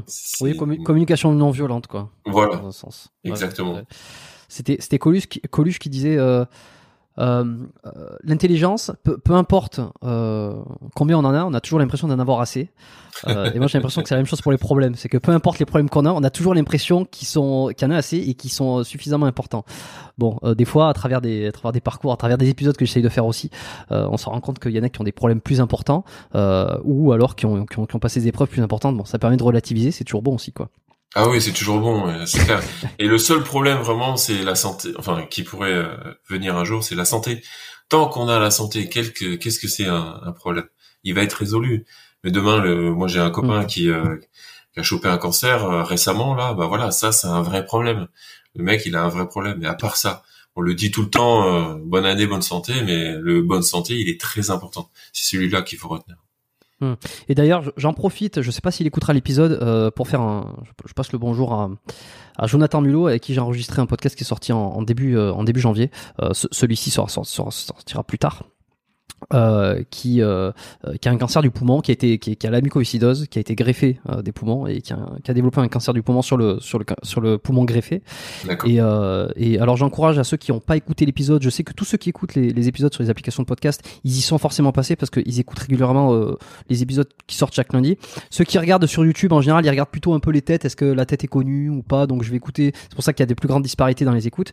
Mais foncez écouter cet épisode avec Jonathan Bulot. Je le laisserai en, en description je laisserai le numéro euh, et le nom de l'épisode parce que par rapport à cette euh, à cette thématique là de référentiel de problèmes euh, bon ça fait ça fait du bien mais enfin ça fait du bien c'est toujours un peu bizarre de dire ça mais ça permet de relativiser plutôt ses propres problèmes et puis et puis un peu de, de, voir ce qui se passe ailleurs. Et voilà Bon. Euh, ce que je voulais te demander aussi tout à l'heure, c'était sur euh, les mecs qui pètent des câbles pendant les sélections. Est-ce que tu en as vu? Est-ce qu'à un moment donné, je sais pas, il y a un mec qui, qui j'imagine, il serait, il serait au garde à vous comme ça, et au bout de 5 heures, il dit, euh, il pète un câble, j'en peux plus, allez tous vous faire foutre, le chef, je te crache presque dessus, c'est bon, j'en ai marre. Des mecs qui vraiment pètent des boulons comme ça, quoi. Oui, ça arrive, ça arrive à chaque fois, vraiment. Soit c'est, soit c'est géré en interne, c'est-à-dire que pendant le stage commando voilà, il y a un mec qui, qui n'accepte pas l'autorité d'un autre parce que tous les euh, tous les jours il y a un élève qui, euh, qui est désigné comme chef. Hmm. Du coup, bah cet élève-là décide et il y en a certains qui n'acceptent pas ça. Et puis bah là, ça se règle entre nous euh, à coup de claque et de gifle. Et puis et puis bah s'il n'est pas d'accord, on en on en réfère au supérieur ou à l'instructeur. Et de temps en temps, oui, c'est en, face à face de l'instructeur, ça ça part en vrille. Tout simplement, le gars il en peut plus il a qu'une euh, issue de sortie, c'est euh, de gueuler, de dire que c'est pas de sa faute, c'est de la faute des autres. Et euh, bah là, c'est, tout de suite, les instructeurs savent le faire hein, très bien. C'est que voilà, en fait déjà on sécurise le, le bonhomme, le, le mec, et et puis hmm. bah voilà, on lui dit la porte de sortie c'est par là, et puis puis terminé quoi. ouais, c'est terminé. Quand ça arrive, c'est souvent le cas. Hein. c'est ça, ça se termine très rapidement. Ah ouais, c'est que si tu si tu déroges à cette règle là, euh, entre guillemets, c'est terminé quoi. Il n'y a ah pas une deuxième chance. Il y a pas, je suis désolé, j'ai pété un câble, je, je retire ce que j'ai dit, je retire toutes mes insultes. C'est pas possible. Ouais, c'est ça. Il y, a, il y a, deux choses, hein. c'est le manque de respect et la faute de sécurité. La faute de sécurité avec une arme euh, pendant l'escalade, euh, pendant une séance euh, d'hélicoptère. Euh, hum. Si on commet une faute de sécurité grave, pour moi ou pour un, un collègue, il y a un conseil qui est mis en place et euh, très rapidement, le gars, soit il est gardé parce que c'est allez c'est un très très bon mec il, il était fatigué il a pas fait exprès ça passe par contre si le gars il était dans le viseur des instructeurs euh, tout de suite c'est une c'est une façon de pouvoir se libérer de des, maillons faibles quoi comme, si je puis dire mmh. Mmh. et euh, des, altercations qui en viennent aux mains t'as déjà vu ça? Un candidat qui à un moment donné euh, ah ouais ouais à, l'instructeur hein, je parle hein. avec un instructeur? Bah, l'instructeur c'est oui, c'est déjà arrivé, mais ça, l'instructeur lui ne, ne tapera jamais. Il va essayer de le, maîtriser. C'est les mecs, c'est des membres de force spéciale depuis 15 ans. S'ils n'arrivent pas à maîtriser un gamin de 20 ans, c'est, hmm. et puis ils sont souvent deux, trois euh, autour. Mais euh, Ouais, c'est déjà arrivé pendant des, des phases où on, les gamins, ils sont, je dis les gamins parce que on est, on est, on est des binots quand on a 19 ans. Hein. Euh, les gars, ils sont sur des parcours où euh, ils, ils arrivent plus à, à, assimiler la réalité ou la fiction, parce que mine de rien, euh, sur certains parcours, faut avoir cette euh, lucidité là. Et puis des, des, fois, ça, ça part un petit peu en vrille, mais ça se calme très rapidement. C'est, plus, on va dire, des, des réflexes pour les candidats. Hein. C'est plus des réflexes de défense, d'attaque, que de vraiment vouloir faire violence. Hmm. Est-ce que tu as subi ou subi ou, passé toi des épreuves de coxage? Oui. ouais. Oui. Alors ça, encore, tu vois, je parlais tout à l'heure de des épreuves qui étaient euh, avant mystérieuses, dont on savait pas grand chose autour. Il y avait un, il y avait un, un gros secret. Euh, là, j'ai l'impression que le secret, il existe absolument plus. Euh, alors, je sais pas si c'est un désir de l'armée d'avoir voulu euh, médiatiser les coxages, parce qu'il y a beaucoup de chaînes YouTube qui en ont fait des vidéos et qui, hum, je sais pas, des YouTubeurs qui écrivent à l'armée en disant, disant voilà, j'ai une chaîne YouTube, j'aimerais subir une un, espèce de coxage un peu et puis en faire une vidéo euh, euh, pour montrer les tortures et tout. C'est un truc qui marche très bien plus sur YouTube parce que évidemment quand il y a marqué euh, j'ai testé la torture de trucs ça, ça cartonne forcément. Oui. donc aujourd'hui on sait à peu près à quoi s'attendre hein, c'est kidnapper on, va te des, tortures qui vont pas te faire mal physiquement ou des choses comme ça pour te faire parler. Toi tu savais pas du tout à l'époque. En fait on le sait mais on sait pas quoi et on sait pas quand. On sait qu'on va être on va être passé au au coxage, on va passer au coxage. C'est, c'est, euh, ça fait partie des sélections. Et comment tu le sais ça? C'est quoi? Euh, C'est les anciens candidats qui vous glissent un mot dans l'oreille? Ouais, ça se sait. C'est un secret de polichinelle, hein, mais en fait, c'est euh, il y a malgré tout hein, le secret. Chacun le garde parce que ok, il y a le coxage, mais tout ce qu'il y a dans le coxage, c'est c'est gardé un petit peu secret pour euh, c'est sûr les gars ils vont être dans l'eau ils vont faire des parcours ils vont être interrogés euh, plus ou moins violemment. Ça va durer euh, plus ou moins de temps.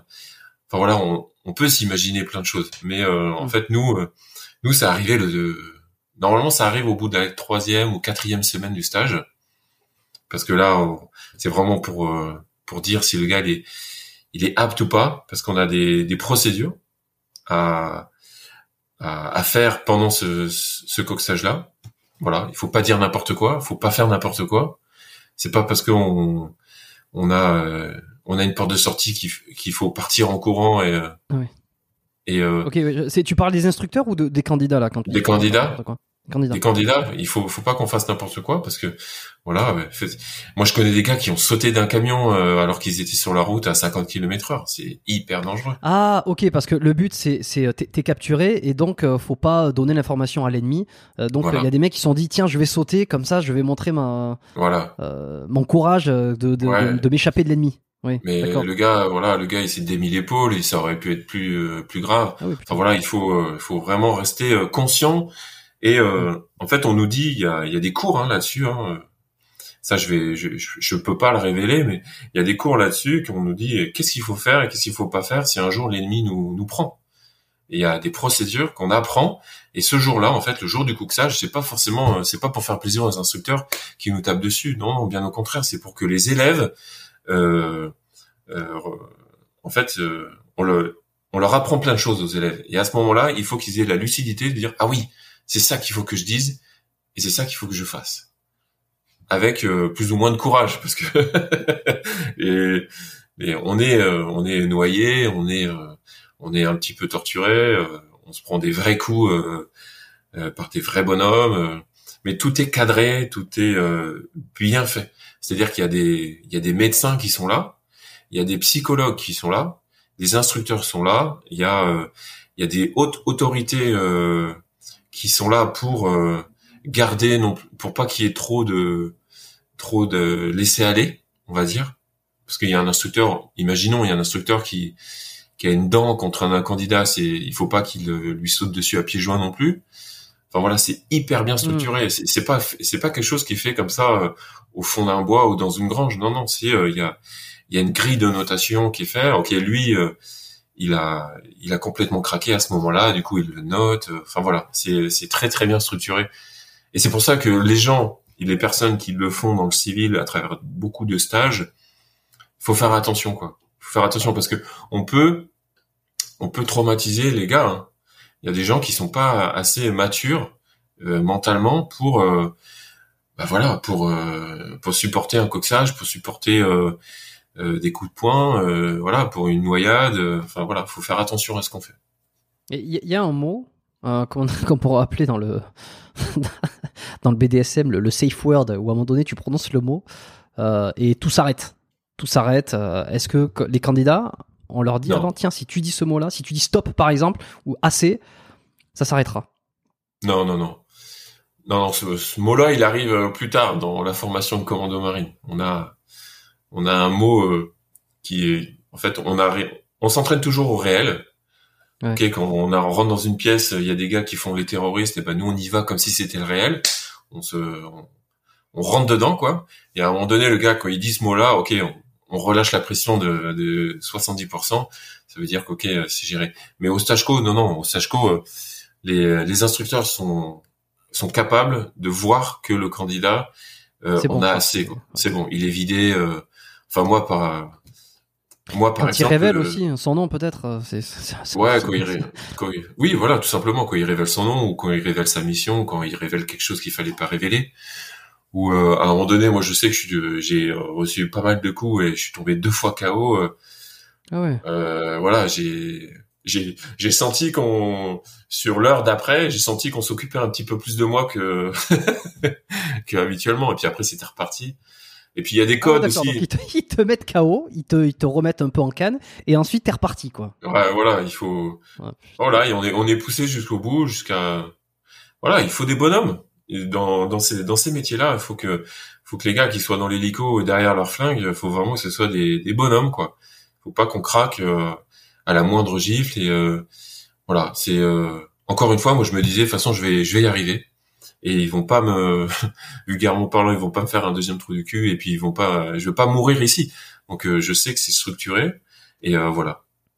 Et oui, puis techniquement, ils te font pas de blessure, quoi. C'est-à-dire que tu vas avoir euh, de la douleur, tu peux avoir de la douleur, mais tu peux pas avoir de blessure réellement. Bon, on a des bleus, hein. Pour dire la vérité, ouais. euh, le euh, le nez il saigne, la bouche elle saigne un peu, et on a des bleus sur les côtes, hein. Ça c'est clair, hein, le lendemain qu'on qu'on se regarde sous la douche. Mais voilà, ça, on l'accepte. C'est comme ça, c'est un passage. C'est en fait, on peut pas devenir commando marine si on passe pas par là. Et euh, et puis bah c'est parce que, enfin voilà, il faut faut faut l'accepter. C'est comme ça. Et c'est un passage mmh. obligé. Mmh, mmh. Tu euh, tu euh, tu as vu des, des mecs, tu vois, quand tu me dis il y, a un, il y a une cellule de soutien psychologique, est-ce que t'as, je sais pas, t'as vu des mecs qui étaient traumatisés après un, un coxage, vraiment? euh, Le lendemain, ouais. Le lendemain du d'un coxage, moi dans mon groupe, il y en avait un qui avait ramassé un peu plus que les autres. Euh, et il était, euh, il se demandait ce qu'il foutait là, vraiment. Mais il se demandait. M'étonnes. Il se demandait, putain, mais ils ont été super loin et tout. En fait, euh, nous, qu'est-ce qu'il avait eu? Pff, Il a eu plein de choses. Il a été marqué vraiment au niveau du visage. Euh, et euh, ce gars-là, il était, il faisait partie du corps médical. Donc, il savait, il, enfin voilà, il savait, il savait où il aurait pu avoir ça, il aurait pu avoir ça, mais en fait mais euh, ça c'est super bien fini pour lui. Il a fini, il a fait une, une carrière incroyable.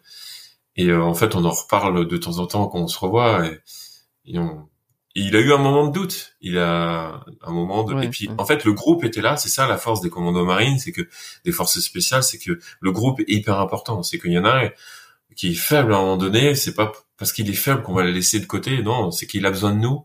À ce moment-là, il a besoin de nous. On lui a dit, mais mec, on est dans la douche et dans, dans deux heures, on est sur le plateau, on va recevoir notre béret. Pour nous, c'était comme ça. Et, Mm. euh, et de là, il a dit, mais ouais. Et puis, en fait, c'est- félicitations. Ça se trouve, c'est toi qui a, qui a eu la meilleure note à, à ce parcours-là, on va dire. Donc, euh, voilà, c'est, ça, ça, ça rassure. ça, rassure. Ouais, et puis, et puis les instructeurs, tout de suite, ils ont été le voir euh, dès qu'il avait le béret vert sur la tête. Ils ont été le voir, ils l'ont félicité. euh, ils se sont pas excusés, mais ils lui ont dit, bon, euh, ok, c'est c'est- maintenant ça ça devient des des pas des frères d'armes parce qu'ils ont pas été en mission ensemble, mais voilà, ils font partie de la même famille. Et justement, des instructeurs euh, qui s'excusent, est-ce que ça arrive ça? Ou alors euh, il y a toujours cette hiérarchie, ça- il ne devra jamais s'excuser? Alors non, ça, n'arrive jamais. Pendant le stage commando, euh, ça n'arrivera jamais. Mais après, euh, moi je sais que j'ai un instructeur, euh, celui qui m'a mis le béret vert, et on s'est vu après plusieurs fois en mission et même au commando. Il m'a dit ouais, j'ai j'ai pas été de main morte avec toi, mais voilà, il voulait me tester, il voulait jusqu'où il peut craquer ce gars. Et euh... Il pas désolé quoi. Il dit c'est comme ça.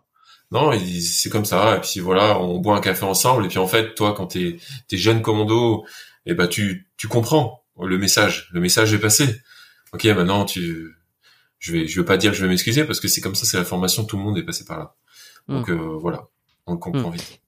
Et, des instructeurs qui abusent un petit peu plus, tu vois, des mecs qui ont été un peu reconnus euh, euh, dans le privé comme des, des, types qui abusaient un peu sur le coxage ou sur les épreuves, qui étaient des, des tyrans.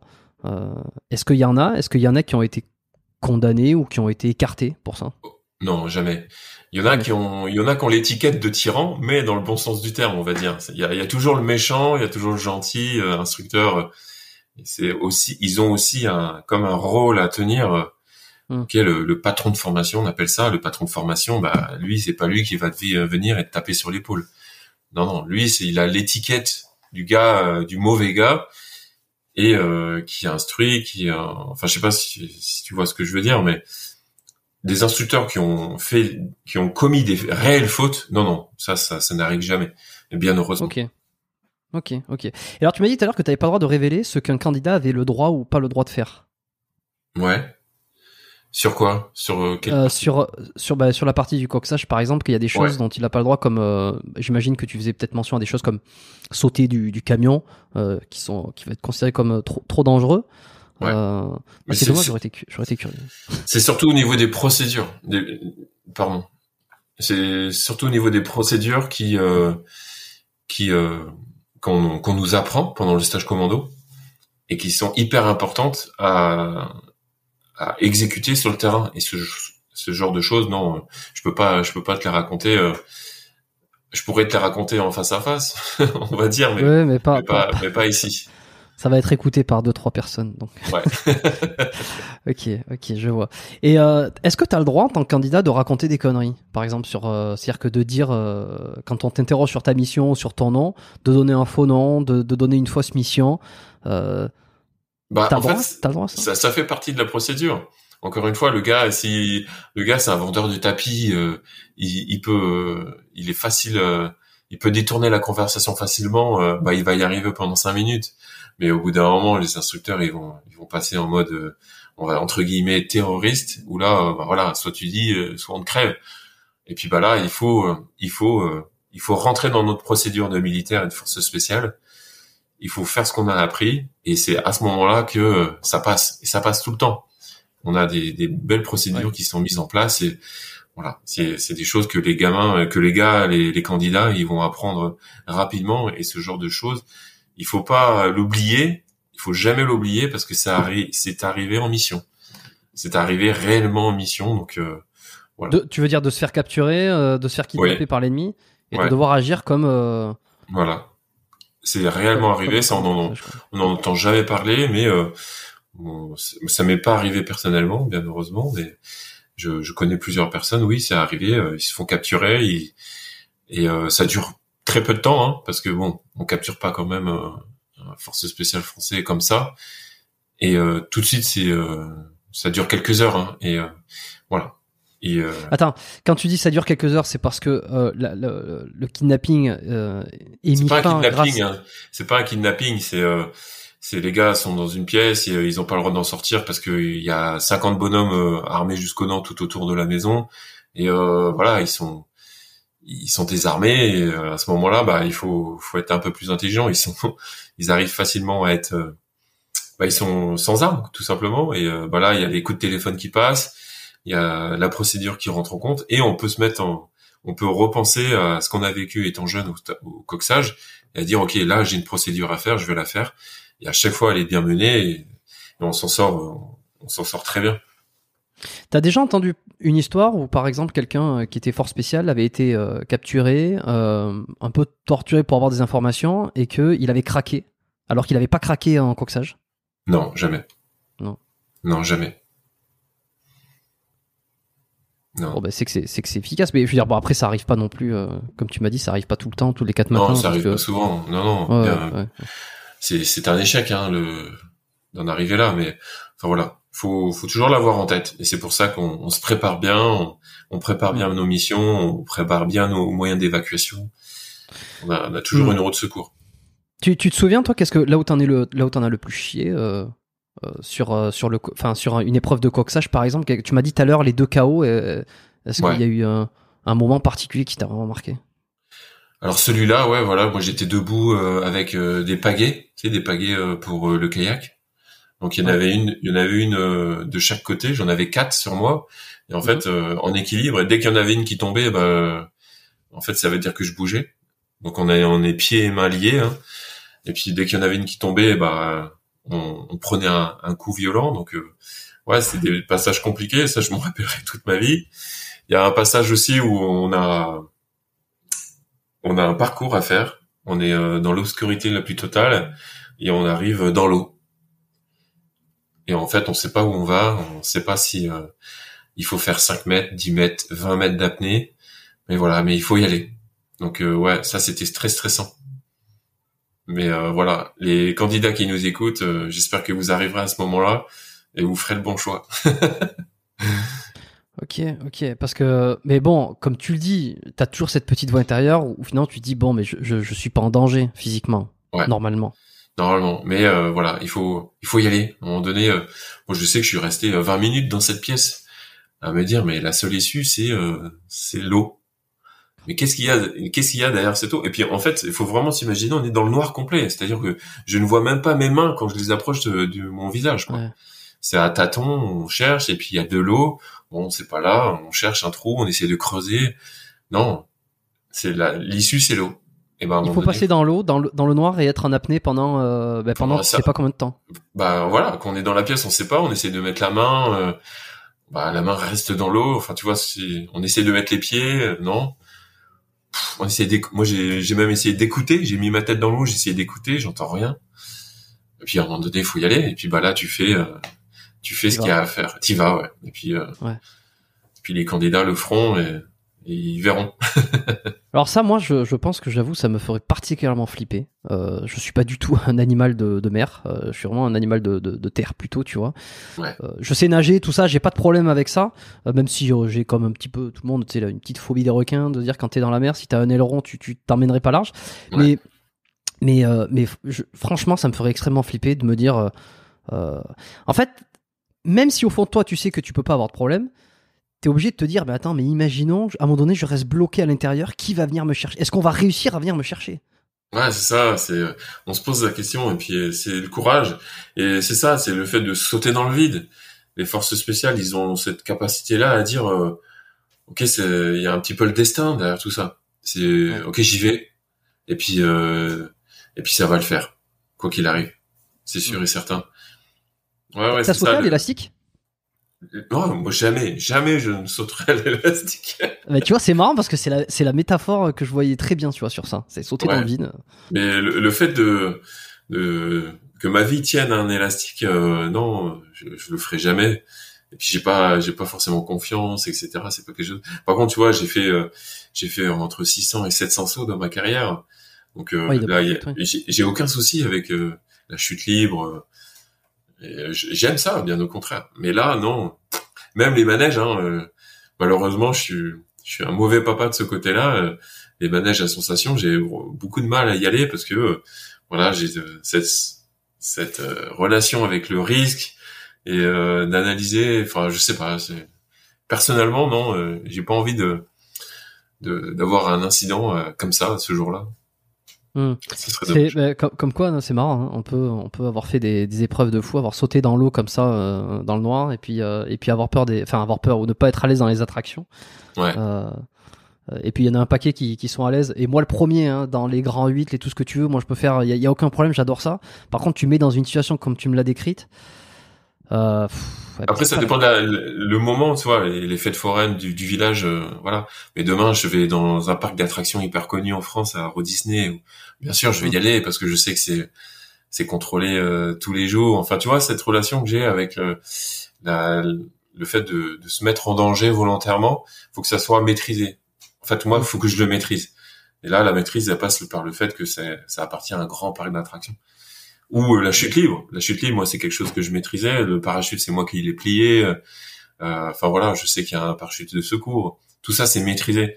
En fait, le force spéciale, on va dire dans les grandes lignes, c'est euh, il sait il sait faire des choses exceptionnelles, on va dire extraordinaires, mais avec beaucoup de maîtrise.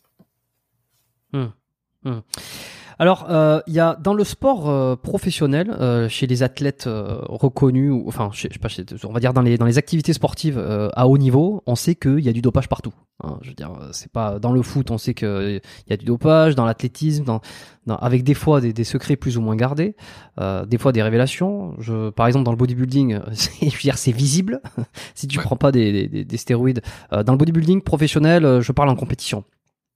Euh, voilà, il y a, y, a y a des stéroïdes anabolisants qui sont pris. Bon, c'est comme ça, c'est admis.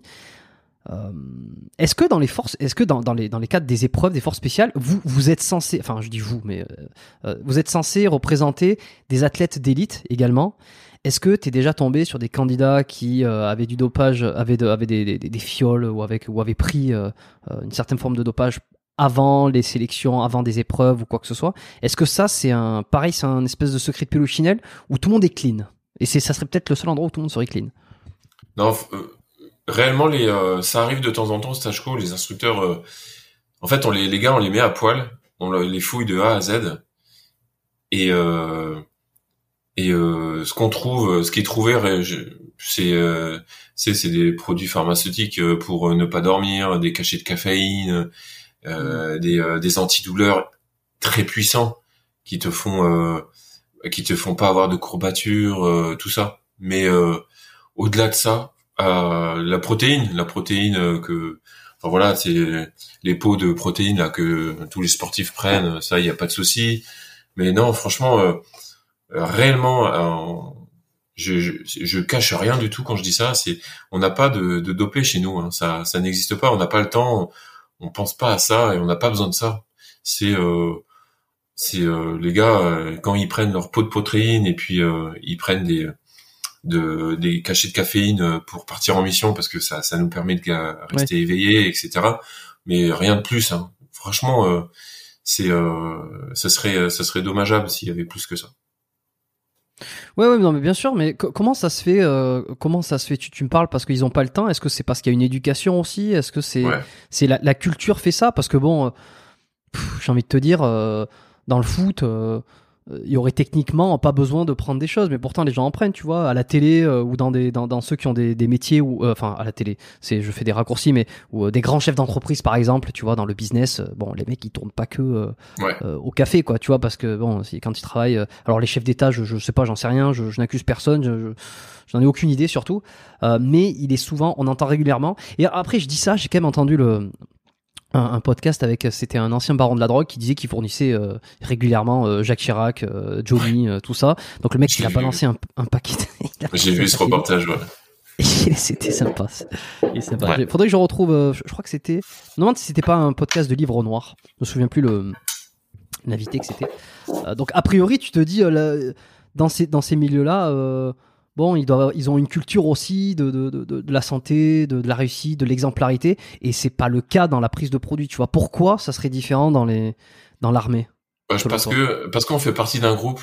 On on n'est pas euh, on n'est pas euh, Ok, on est des athlètes, on va dire. On est, on fait beaucoup de sport. Moi, je je fais deux heures de sport par jour, euh, c'est sûr. Mais en fait, notre métier, c'est pas le sport. C'est pas euh, d'avoir une. On, on cherche pas à avoir un meilleur chrono. On cherche pas à aller plus vite. En fait, nous, le, notre métier, c'est d'être force spéciale et d'être. Euh, quand on nous demande du là en une fraction de seconde de faire 8 km avec notre, notre sac de 30 kilos, on va le faire Hmm. et en fait, on, est préparé, notre corps est préparé. On va pas nous demander de courir un 100 mètres en, moins de, de 10 secondes, en de 12 secondes aux, évaluations. C'est euh, c'est euh, ouais, c'est ça. On fait partie d'un groupe et euh, on n'a pas besoin de, se doper pour faire ce métier-là. En fait, déjà, c'est ça. C'est on n'a pas besoin. C'est c'est on est on, est, on a tellement de temps pour s'entraîner que ça suffit et on devient très très bon très rapidement parce que voilà. On se nourrit bien, euh, on, on s'hydrate bien et voilà, on est on est plus des tracteurs que des Formule 1. on est mm. on est robuste, on n'a pas besoin d'être hyper hyper rapide ou ou de courir pendant 90 minutes au taquet, avoir des globules rouges au, au taquet. Non, nous on n'a pas besoin de ça. On, a besoin d'être résistant. Et je pense que voilà, un petit cachet de caféine ou des petites barres protéinées, ça suffit d'avoir ça dans la poche. Ouais, peut- être une piste, enfin comme ça qui me, qui me viendra en tête, c'est il y a aussi euh, ce qu'il ce n'y a pas euh, chez vous et ce qu'il y a beaucoup ailleurs, c'est euh, la hiérarchie, le pouvoir entre les entre les les les membres d'une même équipe, la compétition, le sport, c'est la compétition, c'est vouloir être meilleur que l'autre, c'est vouloir écraser l'autre. Bon, dans le dans politique, en business, il y a beaucoup de ça aussi. Hein, c'est le, le, pouvoir te, te, voilà, te force à te à, vendre ton âme en, en, quelque sorte euh, en prenant quelque chose pour passer par dessus, ce qui aurait peut-être pas euh, à l'armée finalement. Non, c'est sûr que non. En tout cas, chez les forces spéciales, non. Il y a, il y a, ça n'existe pas. Franchement, euh, je serais très surpris si ça existait. Il y, en a peut-être, euh, il y en a peut-être un ou deux qui ont fait cette erreur-là, mais on se rend compte que la chute après une prise de, de dopant ou quel qu'il soit. Hein, mm et ben c'est c'est elle est plus dure que la montée hein. donc euh, voilà c'est ça, ça, ça, suffit en fait notre entraînement suffit pour euh, être euh, très très bon physiquement pour nos missions Ok. L'épisode auquel je, fais, enfin, je faisais référence, c'est que tu as, vu, tu m'as dit, c'est Gérard Forêt, ex-baron de la drogue, qui était passé dans Livre Noir. Voilà, c'est la vidéo est disponible sur YouTube. Je crois, ils font aussi des podcasts, où ils sont disponibles en podcast. Et c'est vrai que euh, fait partie des personnages où, euh, où en, 10 minutes il peut dire un peu tout et son contraire mais il dit quand même des trucs qui sont euh, qui sont des fois de à l'ancienne un peu et puis il balance des noms. Mais je me suis dit je sais pas comment il a fait pour pas avoir d'emmerde parce que quand il raconte la fois déjà où il, alors, où il s'est évadé la fois où il a apporté de la drogue à, Chirac que Chirac il, pensait que à se droguer et à baiser. Ouais. ouais c'est incroyable hein. on se demande comment il est encore là ce, ce mec là en tout cas il a beaucoup de courage et euh, peut-être qu'il est protégé, mais euh, non, non, bah au moins il dit la vérité. il dit la vérité sur ce qu'on supposait. Exact. Et euh, comment t'as entre alors t'as as fini ta carrière 20 ans après euh, après de toutes ces sélections tout ça comment tu tu envisages toi aujourd'hui de, de, te maintenir en bonne santé de faire du, du sport tu m'as parlé de CrossFit ouais. comment tu t'organises tout ça maintenant que t'as plus de enfin plus de temps pas forcément peut-être en plus? Bah voilà moi j'ai alors professionnellement, j'ai décidé de venir euh, à Saint-Martin et euh, je dirais maintenant avec un peu de chance, euh, ça c'est pas ce que c'est pas ce que je voulais. Et du coup, j'ai, j'ai décidé de d'entreprendre. En fait, j'ai une j'ai une société en Bretagne.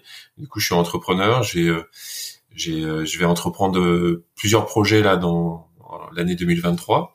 Et du coup, tout ça, en fait, moi, je cherche à avoir une liberté, mais une liberté totale. C'est-à-dire que quand t'es entrepreneur et que t'as as une vie professionnelle. En fait, mm. euh, tu t'organises ta journée comme tu veux. Et euh, moi, je travaille dans l'immobilier. Et en fait, dans l'immobilier, on, on, fait ce qu'on veut de notre journée du moment qu'on est à, l'heure au rendez-vous. Et en fait, quelque part, on est, on est, euh, je, suis, je, suis, gérant d'une société où on est euh, quatre, euh, on est cinq investisseurs, quatre actionnaires. Et voilà, on s'organise comme on veut. Et grâce à ça, en fait, moi, je, c'est tous les matins. Si je peux aller en sport, je vais en sport que ce soit euh, la course à pied, le crossfit, euh, le foot. Je fais beaucoup, de, je fais beaucoup de foot avec euh, avec les gars, avec les avec les potes, et du surf de temps en temps. Donc voilà. Mais oui, je fais au moins 10 heures de sport de par semaine, et c'est hyper important. C'est ça fait du bien mentalement. Ça, moi, ça me permet de d'avoir encore encore plus d'idées pour euh, pour mes projets, pour le, le business. C'est moi je sais que quand je sors d'une séance de sport, euh, j'ai du mal à aller prendre ma douche parce que euh, j'arrive chez moi, je prends mon petit café c'est con mais je le fais tout le temps et, et je prends un calepin et je note toutes mes idées ou toutes les choses qui vont que je vais devoir faire cette semaine, etc. Ça me met en ébullition et après quand ça redescend, voilà. Mais c'est clair que le sport c'est hyper important dans la vie de, de, tout le monde. Faudrait que ça soit une étape importante pour et c'est ça aide beaucoup. Hein. Ça aide beaucoup hmm. pour euh, voilà santé et puis le, fait d'être euh, hyper actif et proactif au, travail. Hum, bon, je pense que tu vas prêcher euh, des, des, des, des, milli- des milliers, j'ai envie de dire, convaincus de, de, de- je pense qu'aujourd'hui, tous Ouais. ceux qui écoutent ce podcast font du sport. Alors, ils l'écoutent pas forcément en faisant du sport, mais en font, euh, ça a été un peu le, ça a été la ligne éditoriale depuis le début sur le sport et la santé. Donc, euh, je pense que j'ai, euh, j'ai 99% des gens qui écoutent ce podcast qui, qui vont être d'accord avec ce que tu dis, donc c'est clair. Euh, 10 heures de sport par semaine, ça représente quand même quelque chose. Est-ce que c'est, c'était ça, euh, c'était cette fréquence, c'était cette, euh, cette régularité lorsque tu étais en, en, euh, à l'armée? Oui, on a la chance euh, euh, dans les forces spéciales, c'est que tous les matins, quoi qu'il arrive, on a euh, de 8h à 10h, on fait du sport. Par exemple, sur une semaine lambda, euh, si on n'a pas un exercice important ou on- si on n'est pas en train de préparer une mission spécifique, on part euh, de 8h à 10h, on fait du sport. Donc ça peut être un sport collectif, ça peut être du sport de combat, ça Mhm. peut être de la musculation, ça peut être moi de temps en temps quand j'étais chef de groupe, euh, je disais aux gars OK euh, les gars prenez vos planches de surf, euh, demain matin on va surfer. euh. Voilà, c'est euh, le sport, c'est tous les matins jusqu'à 10 heures. Et en plus, il y a certaines personnes, des gars euh, qui euh, qui avaient des, euh, des spécialités ou qui étaient euh, combattants, c'est surtout les, les gars qui faisaient beaucoup de, de sport de combat. Le soir, nous on finit généralement notre journée vers 17h30 et de 17h30 jusqu'à 18h30, ils repartaient en salle pour euh, faire plus de technique. Ouais, c'est c'est un c'est une c'est une vie à passer à, à, à progresser physiquement, tactiquement, tactiquement euh, pour être prêt sur des moments, sur des missions euh, qui vont arriver Ouais. de temps en temps entre guillemets. Ça, ça- par exemple, en termes en termes de pourcentage sur les 20 ans euh, où tu as été dans l'armée dans les forces spéciales, combien de temps a été consacré aux missions? Alors en pourcentage, je l'ai pas fait, mais ça pourrait être intéressant de le faire. Et je le ferai d'ailleurs. Et euh, mais sinon, en fait, c'est c'est des cycles de deux ans chez nous. En fait, sur deux ans, euh, on va être huit mois en dehors de la maison. Alors, euh, ça peut être sur une mission opérationnelle de quatre mois. Ensuite, ça va être euh, sur deux semaines où on a été, on est d'alerte à un moment donné pendant ces deux ans-là, où on part pendant deux semaines, euh, on va dire euh, en Afrique pour euh, faire une action euh, coup de main ou euh, aider euh, ou supporter une autre équipe qui avait besoin d'aide. Voilà. Ensuite, on part, euh, on peut faire, euh, on peut partir en mission euh, d'entraînement, on peut faire plein de choses, mais on, sur euh, sur deux ans, on est euh, huit mois à l'extérieur. Et généralement, c'est en mission opérationnelle. Ok. Et puis là, euh, là c'est c'est euh, ça, ça ça déconne plus quoi. Là, tu sais que t'es dans le Ouais, dans le- c'est H24. On est H24 une fois qu'on pose euh, on pose nos pieds sur le territoire, on, on est pris en compte par euh, l'équipe qui est euh, qui était là avant nous, Ouais. si on a eu une. Sinon, on est pris en compte toujours par un commandement qui nous fait une, une un briefing général sur la situation tactique, géographique, ennemi, euh, etc.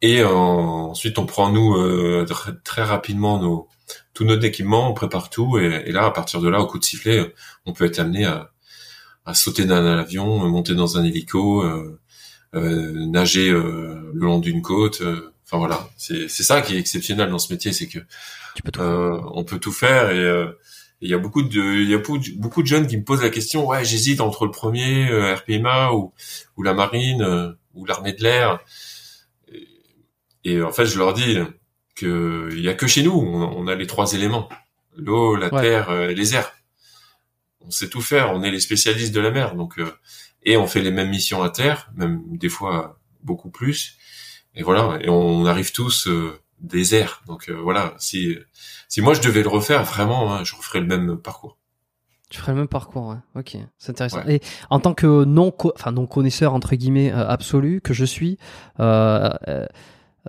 est-ce que des fois, t'as été, tu m'as dit que t'étais chef de groupe, hein chef de groupe ouais Est-ce que t'as eu vent pendant un moment en plus, ouais. Est-ce que t'as eu vent de, de, je sais pas, de, de, de stratégie euh, Je pense alors, c'est, on va se foutre de ma gueule. Attends, j'allume ma, ma lampe, ça va m'éclater à la gueule un peu. Euh, je pense au bureau des légendes, tu vois, où on voit il y a les infiltrés dans les pays, tout ça. Est-ce que, est-ce que vous avez vent ou est-ce que toi t'as eu vent de ça, de, de tiens il y a des infiltrés ici, on a, on a, on remonte ces informations là, ou alors est-ce que vous, vous êtes purement terrain et vous ne savez pas ce qui se passe en fait en termes de, de au-dessus quoi, tu vois? Bah, en fait, euh, un peu des deux. Déjà, en un, c'est compliqué de parler de ça parce que euh, bah, pour leur sécurité, pour leur sécurité avant tout, euh, ça serait dommage de, de de parler de ça. Mais euh, en fait, euh, voilà, de temps en temps, en fait, on prépare nous, euh, on nous alerte sur des missions on prépare Mhm. certaines choses dans un, par exemple dans un bois au pied d'une montagne en Afrique, et on nous dit euh, au dernier moment que non, et on va pas pouvoir y aller parce que euh, il y a les gars de les gars de la DGSE qui sont euh, soit Mhm. au contact, soit euh, en train euh, de faire une mission qui eux dure peut durer très très très longtemps, euh, d'infiltration, etc.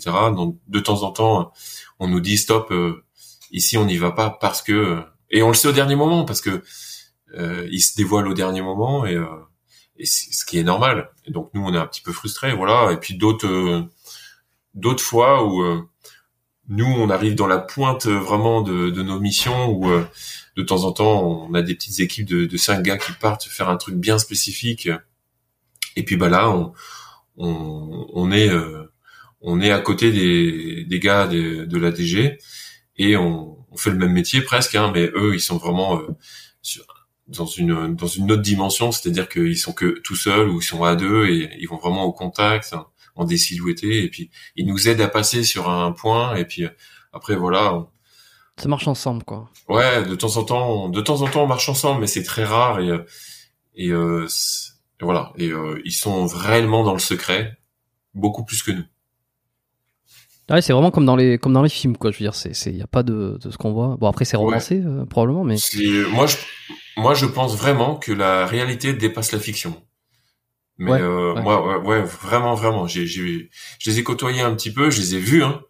Et euh, c'est moi ces mecs là ils ils m'impressionnent hein. Franchement, ils ont bah, ils ont pas vraiment de ils ont pas vraiment de vie hein parce que quand t'es euh, quand t'es agent euh, et que tu vas sur le terrain, t'as ça c'est du 100%. Hein. Tu tu sais Ouais, pas tu- quand tu sais quand tu pars, tu sais pas quand tu rentres.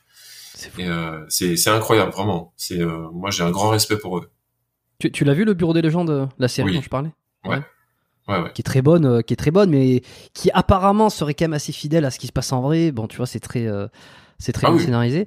Mais bon, Ouais. on se demande toujours à quel point euh, c'est le cas, tu vois. Mais quand tu vois, alors je, je sais plus, mais un, un des agents qui passe X années avec une, identité qui n'est pas la sienne, effectivement, c'est comme tu dis, il y a, pas vraiment, enfin, il a pas sa vie, quoi. Ou sa vie, en fait, c'est quoi son identité? À part être quelqu'un qui n'a pas d'identité presque, ou qui a une ça. identité qui n'est pas la sienne.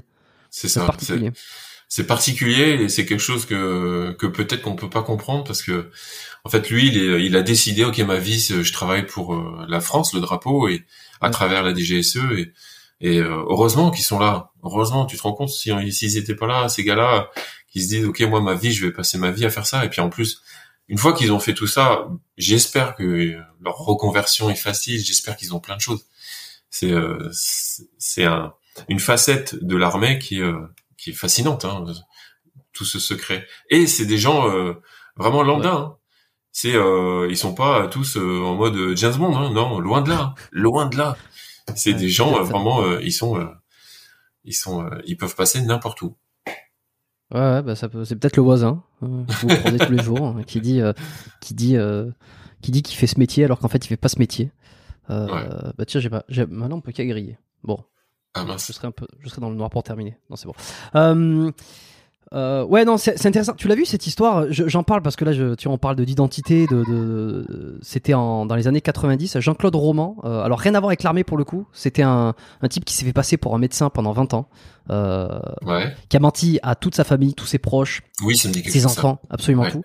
Ouais. Euh, alors le livre que j'ai lu par rapport à ça, on me l'avait conseillé, c'était l'adversaire, et euh, ça raconte l'histoire, qui est une histoire vraie, donc de ce type-là qui en fait euh, à la à la, à la sélection des, des- des mé- de médecine euh, rate le concours, mais il dit à tout le monde qu'il a réussi le concours. Et en fait, il va s'inscrire, euh, il va continuer à s'inscrire à faire la, la deuxième année ou je sais pas combien, là tout le temps la, même année, et euh, qui va faire croire ensuite qu'il s'installe et qui, qui travaille à l'OMS en tant que chercheur, et il passe toutes ses journées à attendre sur un parking, à faire d'autres choses, à se déplacer, Incroyable. faire des faux déplacements euh, professionnels, et euh, il en arrive à péter un câble et puis il tue tout- toute sa famille, tout le monde à la fin.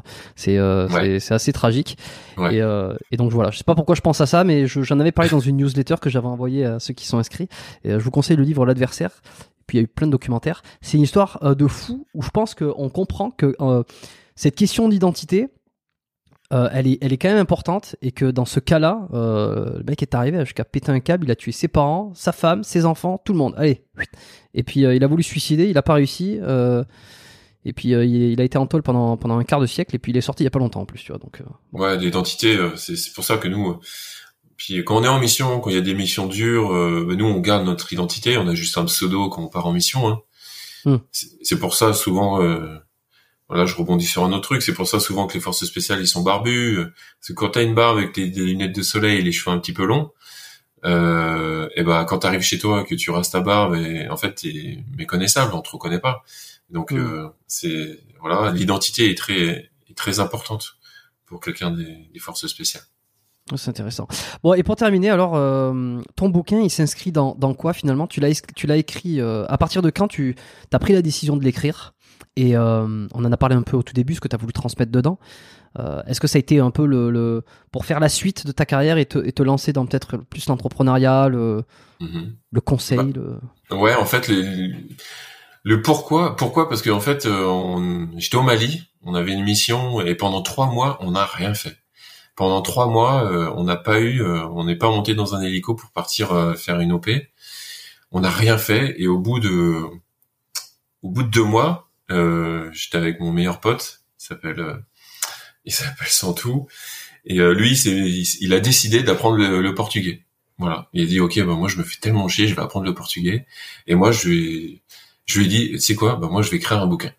Et en fait, euh, à partir de ce moment-là, ouais, j'ai j'ai toujours voulu faire quelque chose pour. euh, ça, c'était en 2018, en septembre 2018, quand j'ai décidé d'écrire le bouquin. Et je j'ai toujours voulu euh, laisser quelque chose derrière moi. En fait, j'ai pas euh, quelque part, je le disais tout à l'heure, j'ai pas envie de raconter ma guerre, parce que ça, il y en a qui l'ont fait et c'est forcément des fois pas trop intéressant, mais j'ai voulu plus euh, écrire quelque chose pour aider les, ceux qui vont euh, être derrière moi.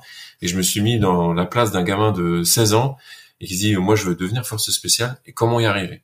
Et en fait voilà, j'ai passé euh, j'ai passé quatre mois à l'écrire et pendant ces quatre mois-là j'ai adoré parce que je me suis euh, j'ai écrit sur une feuille de papier que je mettais au-dessus à côté de mon pare-balles hein, et euh, je disais euh, tous les jours je vais écrire pendant deux heures.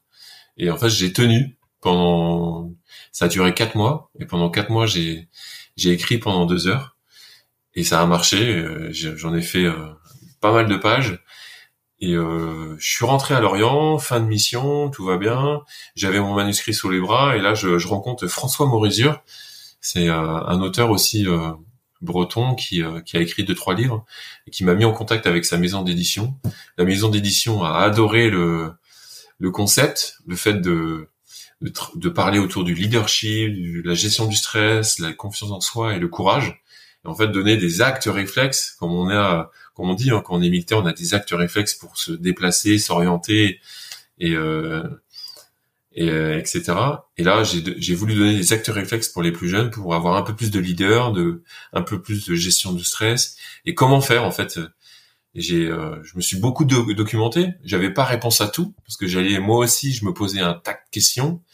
Je me suis beaucoup documenté et grâce à tout ça, j'en ai fait une synthèse et, et c'est le livre Objectif Force Spéciale donc Mhm. aux éditions Pierre de Taillac et et voilà, pendant j'ai écrit pendant quatre mois. Ensuite, on a travaillé pendant six mois avec les éditions. Donc j'ai, il y a eu un dessinateur qui a fait tous les tous les dessins. On a on a dû choisir la couverture. euh, C'était très intéressant. C'était une première pour moi. Et, non, je, je suis très content de l'avoir fait. Et là, il en il est en train de, de bien marcher. Et je suis content. Et c'est quelque chose qui va être sur le bah, sur le temps en fait. C'est que c'est euh, tous les ans, il y a il y a des gamins qui vont vouloir devenir force spéciale Et qui vont se Ou- renseigner. Et qui, et qui vont se renseigner et qui vont fait, tomber sur ce livre-là. Et j'espère que dans 20 ans, euh, il il marchera encore. Toujours avec- ouais, ouais, ouais. Ouais, c'est intéressant. Tu racontes dedans comment t'as pris une bla... comment t'as pris une balle? Ouais, ouais, ouais. C'est le moment le plus stressant de ma carrière. Tu m'étonnes. Ouais, C'est fou. Hein. Alors oui, tu l'avais, bon, tu l'as raconté. On va pas y passer deux heures, mais c'est vrai que t'as pris, euh, tu t'as senti la balle euh, et tu t'es dit putain merde. Ça c'est là cette fois-ci Ouais. j'y suis quoi. ouais, c'est ça. Ça C'est euh, particulier hein, comme sensation. bah, en fait, euh, la première des sensations, c'est tu, pouf, tu tu comprends pas. Ensuite, tu ça, ça dure une fraction de seconde. Hein. Tu te dis Ouais. ok, ok, j'en ai pris une, c'est fini. Tu touches le projeté? Sol. Ouais, t'es projeté en arrière. Euh, moi, j'ai des images de ça en plus. J'ai la chance d'avoir des images de ça parce qu'il y avait un hélicoptère qui était au-dessus de nous et euh, il nous filmait en infrarouge et en fait, il nous désignait l'objectif. Et euh, l'hélicoptère faisait des 360 autour de ce bois-là. Et au moment où euh, il y a eu le contact, donc moi j'étais à, à 20 mètres de, de sept terroristes. il est voilà, il était en train de filmer la scène. Et maintenant c'est des, bons souvenirs. Ça a toujours été des bons souvenirs. Mais oui, tu t'es projeté, tu touches le sol. Je me, je m'aperçois que voilà, ça va pas en fait. Et je me dis ok, je vais pas me laisser faire comme ça. J'ai fini mon chargeur. Et quand j'ai fini mon chargeur, j'ai entendu la radio plein de choses. Je me suis dit ok, je suis encore, euh, je suis encore là. Et euh... Attends, attends, attends, juste pour comprendre, c'est-à-dire que tu, tu prends, tu, tu sens un impact, t'es propulsé en arrière, tu tombes, et euh, sur le dos, tu, tu, tu, tu, vides ton chargeur pour quoi Pour, pour essayer de te défendre une dernière fois, c'est ça? Bah c'est ça, en fait, euh, sur la chute, je me dis que c'est mort. C'est euh, putain merde, c'est maintenant. Mais ça se passe vraiment comme ça. C'est ça qui est dingue. C'est en fait, euh, j'arrive à, à, me dire, oh putain, c'est, je vais crever quoi. Et puis en fait, au bout d'un, au bout de deux secondes par terre même pas, je dirais une seconde par terre. En fait, je, continue à, à, voir. Du coup, je vois l'ennemi, lui, qui bouge. Du coup, je, je suis à 20 mètres d'eux. 20 mètres, c'est, c'est rien. C'est euh, et du coup, je me dis, bah, je, je, je vais me battre jusqu'au bout. Et du coup, je, je fais le boulot jusqu'au bout. Et, et là, je commence à entendre à la radio. Moi, je, ok, je dis, bah, je vais rendre compte quand même. Euh, ok, dommage, je suis touché. Et là, euh, je commence à analyser que ça va. En fait, que et je me dis putain la plaque elle l'a arrêté. Et là euh, bon il y a plein de choses qui se passent dans ma tête à la radio. Et là t'es focus. Hein, on en revient aux actes mmh. réflexes. Mmh. Les actes réflexes c'est que à un moment donné tu dois tu dois sauver ta peau. et euh, on te dit ok tu tu te tournes tu te lèves et puis bah là on a une procédure d'extraction ou euh, d'extraction face à l'ennemi et puis bah là je me je me protège derrière un collègue et, et là je réalise vraiment que ça s'est resté dans la plaque ouais et c'était vraiment hyper stressant. Mais ce moment de stress, en fait, il est, il dure, euh, il dure deux minutes. On arrive, euh, enfin voilà, on arrive, euh, on arrive à passer outre parce qu'on est bien formé, parce que on, on s'est dit peut-être que ça, un jour, ça allait arriver, etc. Et puis il y a. Ouais, finalement, c'est le, le, gilet pare-balles a appris le, après le truc. Alors tu, tu, tu, quand même, t'as reçu, t'as eu un gros bleu. Je veux dire, ou t'as, t'as saigné quand même ou pas? Non, pas du tout. J'ai, j'ai eu, j'ai eu un petit bleu et j'ai eu le téton brûlé par contre parce que tu sais avec euh, la le pouvoir de ouais le, pouvoir de pénétration d'un calibre 762 AK-47 en mm. fait quand ça imagine c'est que c'est quand tu te tapes dans la dans les mains au bout d'un moment t'as les mains qui chauffent ça bah, voilà là c'est c'est fois 1000 oui ça libère de l'énergie quoi. Ça libère de l'énergie et en fait l'endroit le plus sensible euh, c'était euh, c'était mon téton tout simplement et, il a brûlé un petit peu. Mais à, part ça j'ai pas j'ai pas eu grand chose hein. Après, j'ai eu un, petit hématome, hein, comme euh, une grosse courbature pendant quelques jours, mais rien de plus. J'ai été très chanceux. Et, la balle, euh, comme, euh, comme on peut s'imaginer, est-ce qu'elle est, elle est, restée collée sur le, sur le plastron, toute plate? Ouais, elle est. en fait, c'est nos plaques, c'est du bon matériel, c'est de la céramique. Et en fait, elle a, en fait, elle est passée à travers mon chargeur déjà.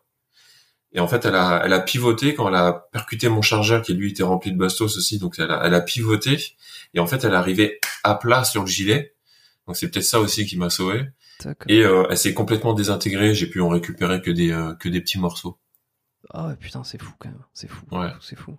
Sans plaque, ça te une balle comme ça, ça te traverserait? Ou ça euh, Ouais. Si t'es si t'as pas si si t'es en t-shirt, on va dire, oui, ça peut ça peut te traverser. Hein. Si elle rencontre pas d'os, euh, ça va te traverser. Mais euh, sinon, dès qu'elle, même si dès qu'elle rentre dans la peau, en fait, euh, c'est, on va dire que c'est bien fait. Hein. En fait, la, la balle, elle commence à faire une rotation. Et en fait, c'est plus elle va faire de dégâts dans le corps, mieux c'est. C'est pour ça que. Oui, bah ça a été créé pour ça. Ça a été créé pour ça, donc euh, voilà. Mais ouais, si j'avais pas eu de pare-balles ou une mauvaise position, et depuis ce jour-là, j'arrête pas de dire à tous mes gars, on a une position quand on a, quand on est, quand on se dit, ok, moi je me suis dit, ok, c'est maintenant les gars, ils sont à 20 mètres de moi, je les voyais. Hein. Et je me suis dit, ok, c'est pour moi, c'est maintenant. Et du coup, je me suis mis face à eux. J'ai offert ma plaque balistique vraiment propre. Et je me suis dit, euh, si j'en prends une, ce sera soit dans les jambes, soit dans bon dans la tête, ou dans les bras. Mais ce cas, c'est tous les organes vitaux, on va dire, du tronc, ils vont être protégés. Sont, protégés. Et grâce à ça, en fait, au lieu, on en voit beaucoup euh, stands de tir qui se mettent de profil, tu vois. Mais quand t'es de profil, t'es pas protégé sous le sous le bras. Et donc ah. là, euh, donc euh, ah, c'est vraiment. et, depuis ce jour-là, moi, c'était mon combat de dire les gars, arrêtez de vous mettre de profil, mettez-vous face à face à votre situation, face à votre ennemi. Et euh, Et euh, voilà, si vous êtes touché, euh, au moins votre plaque elle va servir à quelque chose. Hmm. Tu vois, c'est marrant. Sous le bras, il y avait, j'ai l'image, il y avait un torero qui était mort comme ça justement, où il avait été pris encorné sous le bras. Le, cœur avait été touché. Alors c'était vraiment il y a longtemps. Hein. Je pense qu'on peut retrouver des images sur sur Google, sur YouTube, mais il y a très longtemps. Et, euh, et de cette manière, c'est vrai que sous le bras, euh, t'as le cœur qui est directement. Euh, ah, enfin, c'est la cible, quoi. Ouais, c'est ça. Et justement, la balle, elle a tapé euh, à un centimètre euh, du bord de la plaque. Un centimètre, c'est pas, pas beaucoup. Hein. Ouais, et c'était pile poil au niveau du cœur. Donc. Hum. Ah ouais, en plus. Ouais. Donc voilà, eh c'était ben. le moment le plus stressant. Ah, tu m'étonnes. c'est, tu vois qui c'est Scoob Oui. Ouais, on a fait l'émission ensemble. Ah, vous avez fait l'émission. Ah, putain, bah, tu vois, comme quoi le, le, monde est petit. Je lui passe un, gros coup. Je, je pense qu'il écoutera l'épisode. J'avais fait un épisode avec lui aussi. Où on avait retracé son, son parcours. Ouais. Euh, parce qu'il avait pris une, il avait pris une balle aussi. Euh, il a été blessé par balle et puis euh, tout ce que, tout ce qui s'en est suivi derrière sur la reconstruction et c'était assez fascinant. Et je lui passe un coucou à Jérôme. Ouais. De même. Bonjour Jérôme. Salut. Bon, bah écoute, super, super. Non. non juste un dernier truc, t'as as eu d'autres blessures à part euh, à part ça ou pas? Non, d'autres. Euh, oui, j'ai eu d'autres blessures, hein, mais rien de rien d'exceptionnel par rapport à des blessures au couteau, des blessures euh, vite fait, quoi, des, petites entailles ou ou des. Avec contre un ennemi? Non, pas l'ennemi, mais des enfin des, des blessures qui s'apparentent à une blessure de couteau, tu vois. C'est bah tu sais des fois quand tu te quand tu euh, tu chopes un, un, gars, tu, tu tombes, tu roules, euh, bah, tu, sais, il y a des bouts de verre partout, euh, tu c'est compliqué. Attends, attends, là tu, tu, tu parles d'un ennemi ou tu parles en avec avec Non, alors à l'ennemi, non non, c'est c'est très rare le, corps à corps, hein. mais c'est plus à l'entraînement, c'est quand tu, ouais, tu vraiment l'entraînement où bah là tu fais le con, voilà. Mais si, sinon ouais, en mission ça m'est arrivé une fois, c'est con, mais les, les, gros euh, les gros bosquets qu'on peut trouver euh, en Afrique, ils ont des épines, mais c'est des couteaux. Les trucs, ils font 20 cm de long. Et on était sur une infiltration. C'est quoi ça? C'est des bosquets, c'est des euh, c'est des arbustes, tu vois? Ah oui, ok, d'accord. Avec des épines énormes et en fait sur une, infiltration juste avant d'arriver à la maison. en fait, tu, tu marches là-dedans et j'en ai un qui a transpercé ma chaussure et il s'est planté dans mon pied tu vois, t'es es comme un con par terre, tu peux plus bouger. Euh, t'as le collègue avec la, la pince laserman qui t'arrache, euh, qui t'arrache la, la, grosse épine, mais l'épine qui fait 20 cm de long, qui te, qui, voilà, c'est ce genre de truc. Elle t'a transpercé de, de, profond? Ah ouais, ouais, bah, elle est rentrée de 2 cm dans le pied, hein, euh, facilement. Ouais, c'est, c'est, des petites blessures comme ça, mais bon, on m'a toujours dit, j'ai eu beaucoup de chance dans ma carrière. Bah écoute, vu que ça dure, j'ai eu des. Ouais, bah, oui, dans ta, dans ta, dans ouais, c'est entre, entre la balle, entre cela, euh, entre la mal, euh, dans la malchance, t'as eu de la chance entre guillemets parce qu'il y en a qui passent, j'imagine, qui passent toute leur, qui passent une carrière sans euh, se faire tirer dessus, sans avoir de, de gros, de gros soucis. J'ai plusieurs fois, ouais, une fois une rafale, une rafale, il y a trois coups qui sont arrivés au niveau de mon oreille, tu vois, et ça, mm. ça a tapé le mur derrière moi. Et en fait, il y a eu des éclats, j'ai eu l'impression pareil d'être touché. Mais en fait, non, c'est vraiment, c'est passé entre l'épaule et l'oreille. Mais voilà, des, fois, on a de la chance, on, on a un bon destin, et, ou, c'est comme ça, quoi. Des fois, faut pas trop chercher. C'était pas notre jour. Hmm. T'as pas eu euh, de problème euh, auditif euh, avec le, les, bruits, par exemple? Non, j'ai pas des eu. Explosions, des, Non, je touche du bois, tu vois. Mais non, j'ai pas eu de problème auditif là-dessus. De temps en temps, ça a sifflé, hein. On a eu un jour, euh, on a eu un, obus de mortier qui est tombé à, à 10 mètres de moi. On était en train de, en fait, on avait chopé un mec euh, dans une dans un village et euh, ça s'est su rapidement et l'ennemi par représailles nous avait tiré 10 pélos de mortier. Et il y en a un qui est tombé à à 6 mètres 6 mètres de nous c'était à peu près à 8 mètres de moi, tu vois, et ça nous a bien réveillés. Et là, oui, on avait eu euh, des problèmes au niveau euh, des oreilles pendant quelques heures. Ça fait, euh, ça fait un sacré boucan, quoi, quand ça pète juste à côté de toi. Hum, hum, tu m'étonnes. comment tu, tu prends des, tu prends de, j'ai toujours les petites questions pour terminer les, épisodes comme ça que, que je vais te, que je vais t'enchaîner un peu. Il y en a quelques-unes là, rapides. tu prends des compléments alimentaires toi actuellement ou t'en, t'en as pris? Quelle est ta Ouais, on en a pris, on en a pris un petit peu parce que c'est toujours parce qu'on en manquait. Euh, souvent on partait en mission et euh, dans des endroits hyper reculés où euh, bah, la ration de combat elle c'était pas assez et en fait on, on, avait toujours le petit sachet de poudre euh, protéinée qu'on prenait euh, avant de partir en mission et ça, ça t'apporte beaucoup de, de, de, choses quand même et ça, ça te cale le, le ventre parce qu'on est des gros mangeurs et, et euh, voilà ça, ça cale le ventre et puis c'est le, le, seul, le seul truc que je prends et là j'en prends plus depuis longtemps parce que bah voilà maintenant euh, je suis civil et que avec une bonne alimentation, euh, l'apport protéiné pour moi il est euh, il est pas nécessaire. Voilà. D'accord, d'accord. Sur sur ton entraînement, CrossFit uniquement. Tu, tu m'as dit un peu de course. non, tu tu m'as pas dit exactement. Euh, ouais, je fais la bah, part que tu entre la condition physique. Bah, je fais beaucoup de CrossFit. C'est c'est un sport que j'ai découvert il y a un an maintenant. Et je trouve ça vraiment hyper intéressant pour les futurs candidats. C'est quelque chose qui euh, quand on le fait bien et quand on fait tout parce que c'est pas c'est pas que soulever des grosses barres euh, au-dessus de la tête. C'est euh, le crossfit c'est nager le crossfit c'est courir le crossfit c'est monter à la corde c'est du, du, poids de corps beaucoup c'est de l'agilité c'est de la souplesse. Donc il y a énormément d'épreuves. Et moi j'ai la chance d'avoir une box qui fait tout ça. Donc voilà c'est sûr hein, on me dit ouais le crossfit c'est cher mais le crossfit moi par exemple je paye ma ma box 100 euh, euros par mois. Mais quand tu quand tu le divises par 30, bah ça fait ça te fait que environ 3 euros par jour. Donc en fait, quand tu vas cinq fois par semaine et que tu payes 3 euros ta séance euh, mm. et que tu as un coach qui est là à, tout le temps de, je trouve que c'est pas cher payé. Donc euh, voilà, c'est c'est relatif. Hein.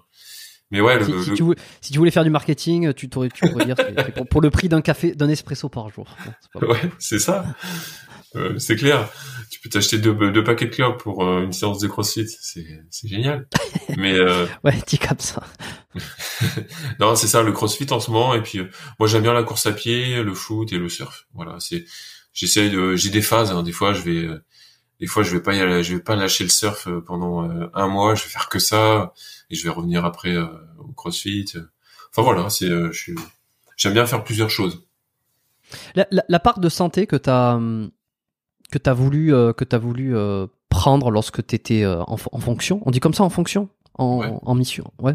Est-ce que tu tu, tu faisais des analyses régulièrement? Est-ce que tu allais allais voir des alors des ostéopathes, mais ou je sais pas des énergéticiens ou des, ou des naturopathes? bah, Est-ce que tu non pas trop? Ou même de manière générale dans les forces spéciales on est on, est, on essaye de se tenir bien ou euh, on n'a pas le temps d'aller d'aller trop consulter? Ah si, complètement. On est euh, on est euh, déjà suivi une fois par an. On a un check-up complet, un peu comme des footballeurs qui qui font. on a vraiment, c'est une obligation. On a un check-up complet.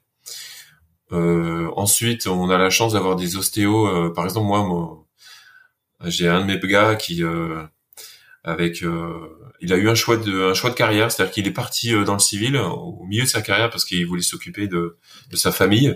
Et en fait, il a fait des études d'ostéo et du coup, après, il est revenu chez nous. Il était ostéo et grâce à lui, euh, grâce à lui, on avait un ostéopathe dans le groupe, donc ça c'est génial. Mais sinon, maintenant, il y a des choses qui sont mises en place. Il y a des ostéos, des kinés qui sont là sur base et qui, interviennent. Ouais, ils, ils ont euh, un planning et en fait, il y a à côté de la salle de sport, hein, c'est à cinq minutes de, de notre boulot, quoi. C'est dans la base. Je savais hein. pas, tu vois. C'est vraiment dans la base. Que, ouais, ouais. ça se faisait. Ça doit être récent. Ouais, c'est récent. Ça, quoi, ça a un, un an ou deux. Et euh, il y a un ostéopathe, un kiné qui sont là et en fait tu prends rendez-vous avec lui. Il est dans la base, c'est-à-dire que c'est lui qui se déplace et euh, il vient, euh, il vient remettre les gars quand il faut. C'est privé, c'est-à-dire que si toi tu veux y aller, c'est toi qui vas payer ou alors l'armée prend une partie en charge? Bah c'est tout pris en charge par l'armée. Hein. C'est-à-dire que tu peux y aller euh, toutes les semaines euh, si tu veux et puis. Ouais, après, bah voilà, il y a y a une intelligence d'esprit et puis le puis tu sais euh, on a on n'a pas vraiment le temps tu sais, ça se trouve on va être huit mois de l'année on va être pas là donc quand on, quand on est là on en profite enfin tu mm. vois c'est c'est de toute façon dans ce dans ce moment-là j'ai l'impression qu'il n'y a pas vraiment d'abus quoi ouais, ouais pas, exactement c'est pas la mentalité non plus d'aller gruger ou d'aller essayer de de, de, de, Ouais, et puis c'est quand euh, c'est vraiment quand on a vraiment on va dire mal au cou, mal au dos où il y a une hanche qui crève euh, qu'on y va quoi. Tu vois, on est un petit peu euh, un petit peu bête sur ouais, du mal sur ce point-là, c'est que on y va vraiment quand on a mal et qu'on peut plus faire autrement. Mais sinon au niveau santé, oui, on même psychologiquement à chaque retour de mission, c'est une obligation d'aller voir un psychologue et on a des super bons psychologues sur base. Euh, ça a commencé à partir des années 2000, 2006, 2007, je dirais, avec avec tout, tout ce qui s'est passé en Afghanistan là quand ça a commencé. Mais au départ, tout le monde était un petit peu réfractaire, mais en fait, on s'est avéré que c'était génial. Moi, je, je disais aux gars, mais allez-y quoi.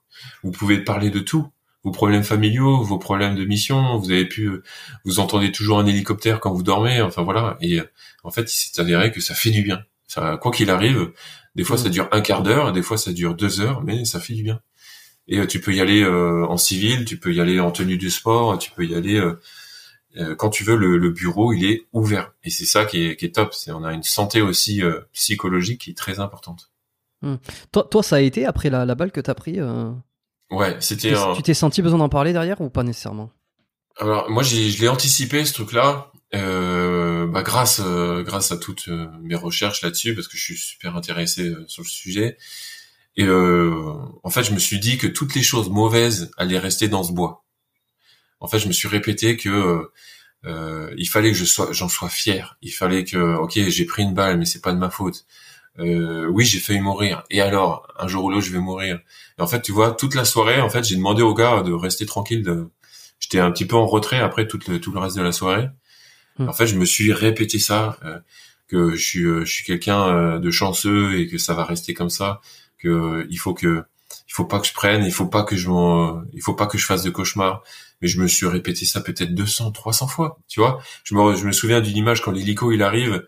Ok, maintenant j'ai le, le, trajet de l'hélico pour euh, me faire ma bulle. Et pendant l'hélico, j'étais là. Ok, euh, il s'est passé ça. Euh, c'est pas grave. je, je t'interdis d'avoir des souvenirs mauvais à ce sujet, etc. Enfin, tu vois le délire. Le mhm. pendant pendant au moins deux heures de temps, dès que j'avais une petite pause, je, je, me le répétais, je me le répétais, je me le répétais, et ça a marché. Moi, j'ai, euh, j'en ai parlé avec un psychologue. Il m'a, il m'a dit, bah, ce que tu as fait, c'était, c'est très bien. On en a rediscuté et, tout va bien. Et je suis super content là-dessus. Et j'en tire que le positif. Je suis quelqu'un qui est, qui est très optimiste sur la vie en général. Et euh, quand il m'arrive des choses négatives, euh, je les oublie très facilement. ah bah c'est bien, ça c'est ça c'est une qualité euh, dont j'aimerais être euh, un peu plus pourvu, et je pense qu'on est beaucoup dans ce cas-là. Euh, le stress le, le stress post-traumatique, hein, c'est comme ça qu'on l'appelle, le PT, PTS syndrome, PTSD syndrome. Ouais. Euh, ouais, gros sujet. Ça, Scoob, on en avait longuement parlé. Il m'avait raconté un peu comment lui, il avait vécu ce, ce, ces, ben, ce stress-là euh, post-événement, euh, les, les, les, angoisses, les visualisations, les, les rêves, les choses comme ça. C'est, on s'imagine pas et même, euh, tu vois, je pense à Rodman hein, qui a marqué les esprits aussi euh, quand il était venu sur sur ce podcast, euh, parce qu'il en a fait les frais aussi beaucoup. Et de voir des trucs, il m'avait raconté ensuite un petit peu en privé deux trois choses qu'il avait vues. Bon, c'est c'est je veux dire. ouais, c'est compliqué. compliqué. quoi. Ouais, et puis malheureusement, ces gars-là, ils sont démunis quoi. Ils sont tout seuls. ça arrive souvent la nuit. quand tu te retrouves tout seul sous la couette, et bah tu penses à tout ça et et voilà, il faut. Bah c'est un combat. Hein, c'est il faut, faut mm. en parler. Hein. C'est pour ça que moi je dis, euh, à chaque fois que je rentre une mission, euh, euh, il faut, il faut savoir parler au, à la famille, aux femmes, aux enfants. Et il faut pas tout dire non plus, mais il faut, faut se libérer un peu. C'est, c'est pas, c'est pas euh, se la péter, vulgairement parlant, tu vois. C'est juste raconter pour se décharger un petit peu. Mm. moi, je, mon père, il est militaire. il était militaire pendant pendant 35 ans voilà, il me posait des questions euh, hyper euh, hyper discrètes et euh, du coup moi ça me permettait d'en parler. Et je lui disais tu sais ça me fait du bien d'en parler avec toi. Il me dit bah vas-y continue. Et puis on en parlait pendant deux heures et ça me faisait du bien. Et, c'est peut-être grâce juste à ça que maintenant tout va bien quoi. C'est il faut il faut que je continue à en parler. C'est peut-être à cause de ça aussi inconsciemment que j'ai écrit un bouquin. C'est peut-être à cause de ça aussi inconsciemment que j'aide les plus jeunes. Enfin voilà, c'est peut-être que tout est lié, mais en tout cas, ça fait du bien. Faire du bien aux autres, ça fait du bien soi-même. Bon, allez, deux dernières, deux dernières choses rapides. Euh, si on pouvait revenir dix ans en arrière, ça, c'est une question qui est, qui est, récurrente sur, euh, sur, sur la fin des épisodes. Euh, dix ans en arrière, toi, c'est quoi le meilleur conseil que tu aurais besoin d'entendre ton Est-ce que tu sais aujourd'hui? Ouais, le meilleur conseil, c'est c'est de ah, c'est compliqué hein, comme question, mais moi j'aurais envie de dire de de se faire confiance. En fait, que l'être humain et même si on est un peu plus jeune, qu'on il faut à un moment donné se, se faire confiance. Et euh, c'est pas parce que il y a quelqu'un qui nous dit que tu vas pas y arriver que bah il faut faut l'écouter. Il faut si tu as décidé de faire quelque chose, il faut faut y aller à 100%. Et c'est que quand tu seras vraiment face à l'échec et et que là que tu pourras t'en prendre qu'à toi-même que euh, tu, tu, te diras ok je, suis allé jusqu'au bout. Donc ouais, il faut vraiment se, se faire confiance et euh, c'est grâce à ça qu'on peut atteindre euh, tout ce qu'on veut. Hmm. T'as un bouquin à me recommander, euh, à part, le, le, tien peut-être? Un truc que t'as lu cette année, ou cette année, l'année démarre, ou l'année dernière, ou, ou, dans les derniers mois, qui t'a marqué, ou, un livre qui t'a bouleversé dans ta vie? Bah moi, il y a un livre qui m'a qui m'a bouleversé vraiment. C'était, je crois que c'était en 2017. C'était le livre de Robert Kiyosaki. Ouais, lequel? Sur le père riche, père pauvre. Père riche, père pauvre, ouais. Ah, en quelle année tu l'as lu? Je l'ai lu en 2018, 2017 euh, ou 2018, je sais plus. Putain, on a dû le lire en même temps parce que moi je venais ah d'arriver à Montréal ici et pareil euh, l'année qui a suivi, euh, j'ai lu ce bouquin. Parce que moi je, je lis pas énormément de bouquins, je dois en lire un par an parce que je suis en transit ou mais je par contre je, me documente beaucoup sur les réseaux, sur internet, etc. Mais enfin, voilà. Mais ce bouquin là, moi il m'a je pense qu'il m'a ouvert les yeux sur euh, c'est un peu comme la pilule bleue et la pilule rouge dans Matrix tu vois. C'est euh, on parler à du monde ça. Ouais on m'a j'ai ouvert les yeux sur euh, ce que j'étais capable de faire. Et euh, bah c'est grâce à ça que j'ai écrit un bouquin c'est grâce à ça que j'ai euh, ouvert j'ai créé ma boîte dans l'immobilier. C'est grâce à ça que j'ai d'autres projets qui vont bientôt aboutir en 2024 Enfin, tu vois, c'est ce bouquin-là. Et euh, souvent, maintenant, je, je retourne en arrière et euh, il a énormément de vidéos sur Internet. Et euh, je me fais ah, plaisir en ouais, je me fais plaisir en les écoutant. C'est là d'ailleurs, tu vois, je conclue là-dessus, euh, qu'on remarque que les grands euh, entrepreneurs, euh, quand ils ont écrit des, quand ils ont eu, ils ont eu beaucoup de succès à un moment donné, ils sont encore toujours là aujourd'hui, sur des formats différents. Ils ont réussi à, s'adapter. moi, quand la première fois où j'ai vu une publicité YouTube, Facebook, je crois, de Robert Kiyosaki, où par rapport à la, au bouquin, par rapport à l'image du bouquin, il avait pris 20 ans, forcément, tu vois, parce qu'il a, il a écrit il y a très longtemps le livre. et je me suis dit, putain le con, il est sur les pubs, il est sur Facebook, il est en train de, c'était il y a en 2017-2018 aussi, tu vois. Donc cette capacité à se renouveler, à s'adapter euh, à l'époque, à l'environnement. Je dis en fait, ils ont pas juste fait un coup comme ça, c'est qu'ils sont là et s'ils sont là, c'est pas pour rien. Ouais, et puis euh, ce genre de personnages, ils ont, ils ont la capacité à mettre des mots sur ce que tu penses au fond de toi, mais euh, enfin, tu vois, quand il, il lui parle, t'aurais presque envie de finir la fin de ses phrases, mais lui, il a la capacité de le faire et c'est mm c'est incroyable. Moi, je l'adore, ce gars. La façon dont il réfléchit, la façon dont il voit le système scolaire, la façon dont il voit le mhm. euh, la crise économique. Euh, enfin voilà, c'est c'est hyper instructif. Souvent, il t'explique les, il explique les choses comme t'aimerais pouvoir les expliquer sans jamais arriver à le faire. Exactement. Voilà. T'as tout résumé. Ouais. Bon, parfait. Merci euh, Mathieu, c'était un vrai plaisir d'enregistrer cet épisode avec toi. Euh, je suis content d'avoir bah, d'avoir navigué euh, sur euh, sur les épreuves, le physique, le mental, la persévérance, et puis donner un peu de souffle de motivation aussi, parce que mine, de rien, c'est bien d'apprendre, c'est bien de s'informer, c'est bien aussi de, de passer à l'action, de faire des choses. Exactement. On va te retrouver. Je laisserai ton site web ou si tu as un site web ou une référence, ça sera le lien qui se trouve dans la description euh, pour qu'on puisse retrouver euh, tes références si on veut aller consulter ton livre ou quoi que ce soit. Euh, mine de rien, je te remercie euh, pour ce moment. Je remercie bah, tous ceux qui ont écouté l'épisode jusqu'au bout. Il y en a beaucoup forcément puisque à chaque fois j'ai des super retours. Si vous êtes arrivé jusque là, vous savez quoi faire. Partagez cet épisode. S'il vous a plu, vous pouvez faire une petite capture. Il y a des il y a une petite capture d'écran et le, mettre sur en story sur Spotify, sur euh, sur Instagram par exemple. Euh, il y a des fidèles auditeurs qui le font quasiment à chaque fois. Je les en remercie énormément. Et puis euh, n'hésitez pas si vous avez basculé ou que vous écoutez le podcast sur Spotify. Il y en a de plus en plus. Hein, J'ai l'impression que Spotify prend des parts de marché énormes sur le podcast en ce moment. Ben, laissez une note aussi, un petit 5 étoiles. voilà, comme ça, ça fait plaisir. Et puis on se retrouve la semaine prochaine pour un prochain épisode. Euh, je vous dis à tous euh, bientôt. Faites pas trop les cons d'ici là et puis euh, portez-vous bien. Merci.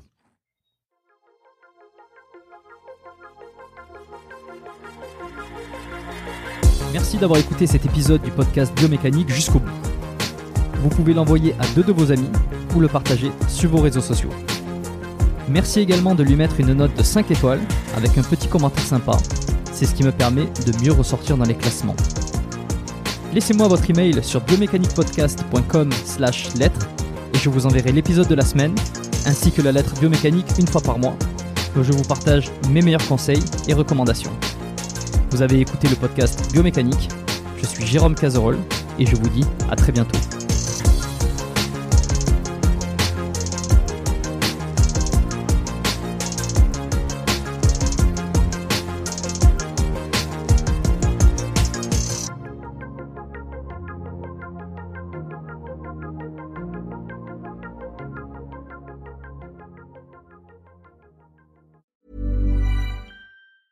Hey, it's Danny Pellegrino from Everything Iconic. Ready to upgrade your style game without blowing your budget? Check out Quince. They've got all the good stuff shirts and polos, activewear, and fine leather goods, all at 50 to 80% less than other high end brands. And the best part? They're all about safe, ethical, and responsible manufacturing. Get that luxury vibe without the luxury price tag.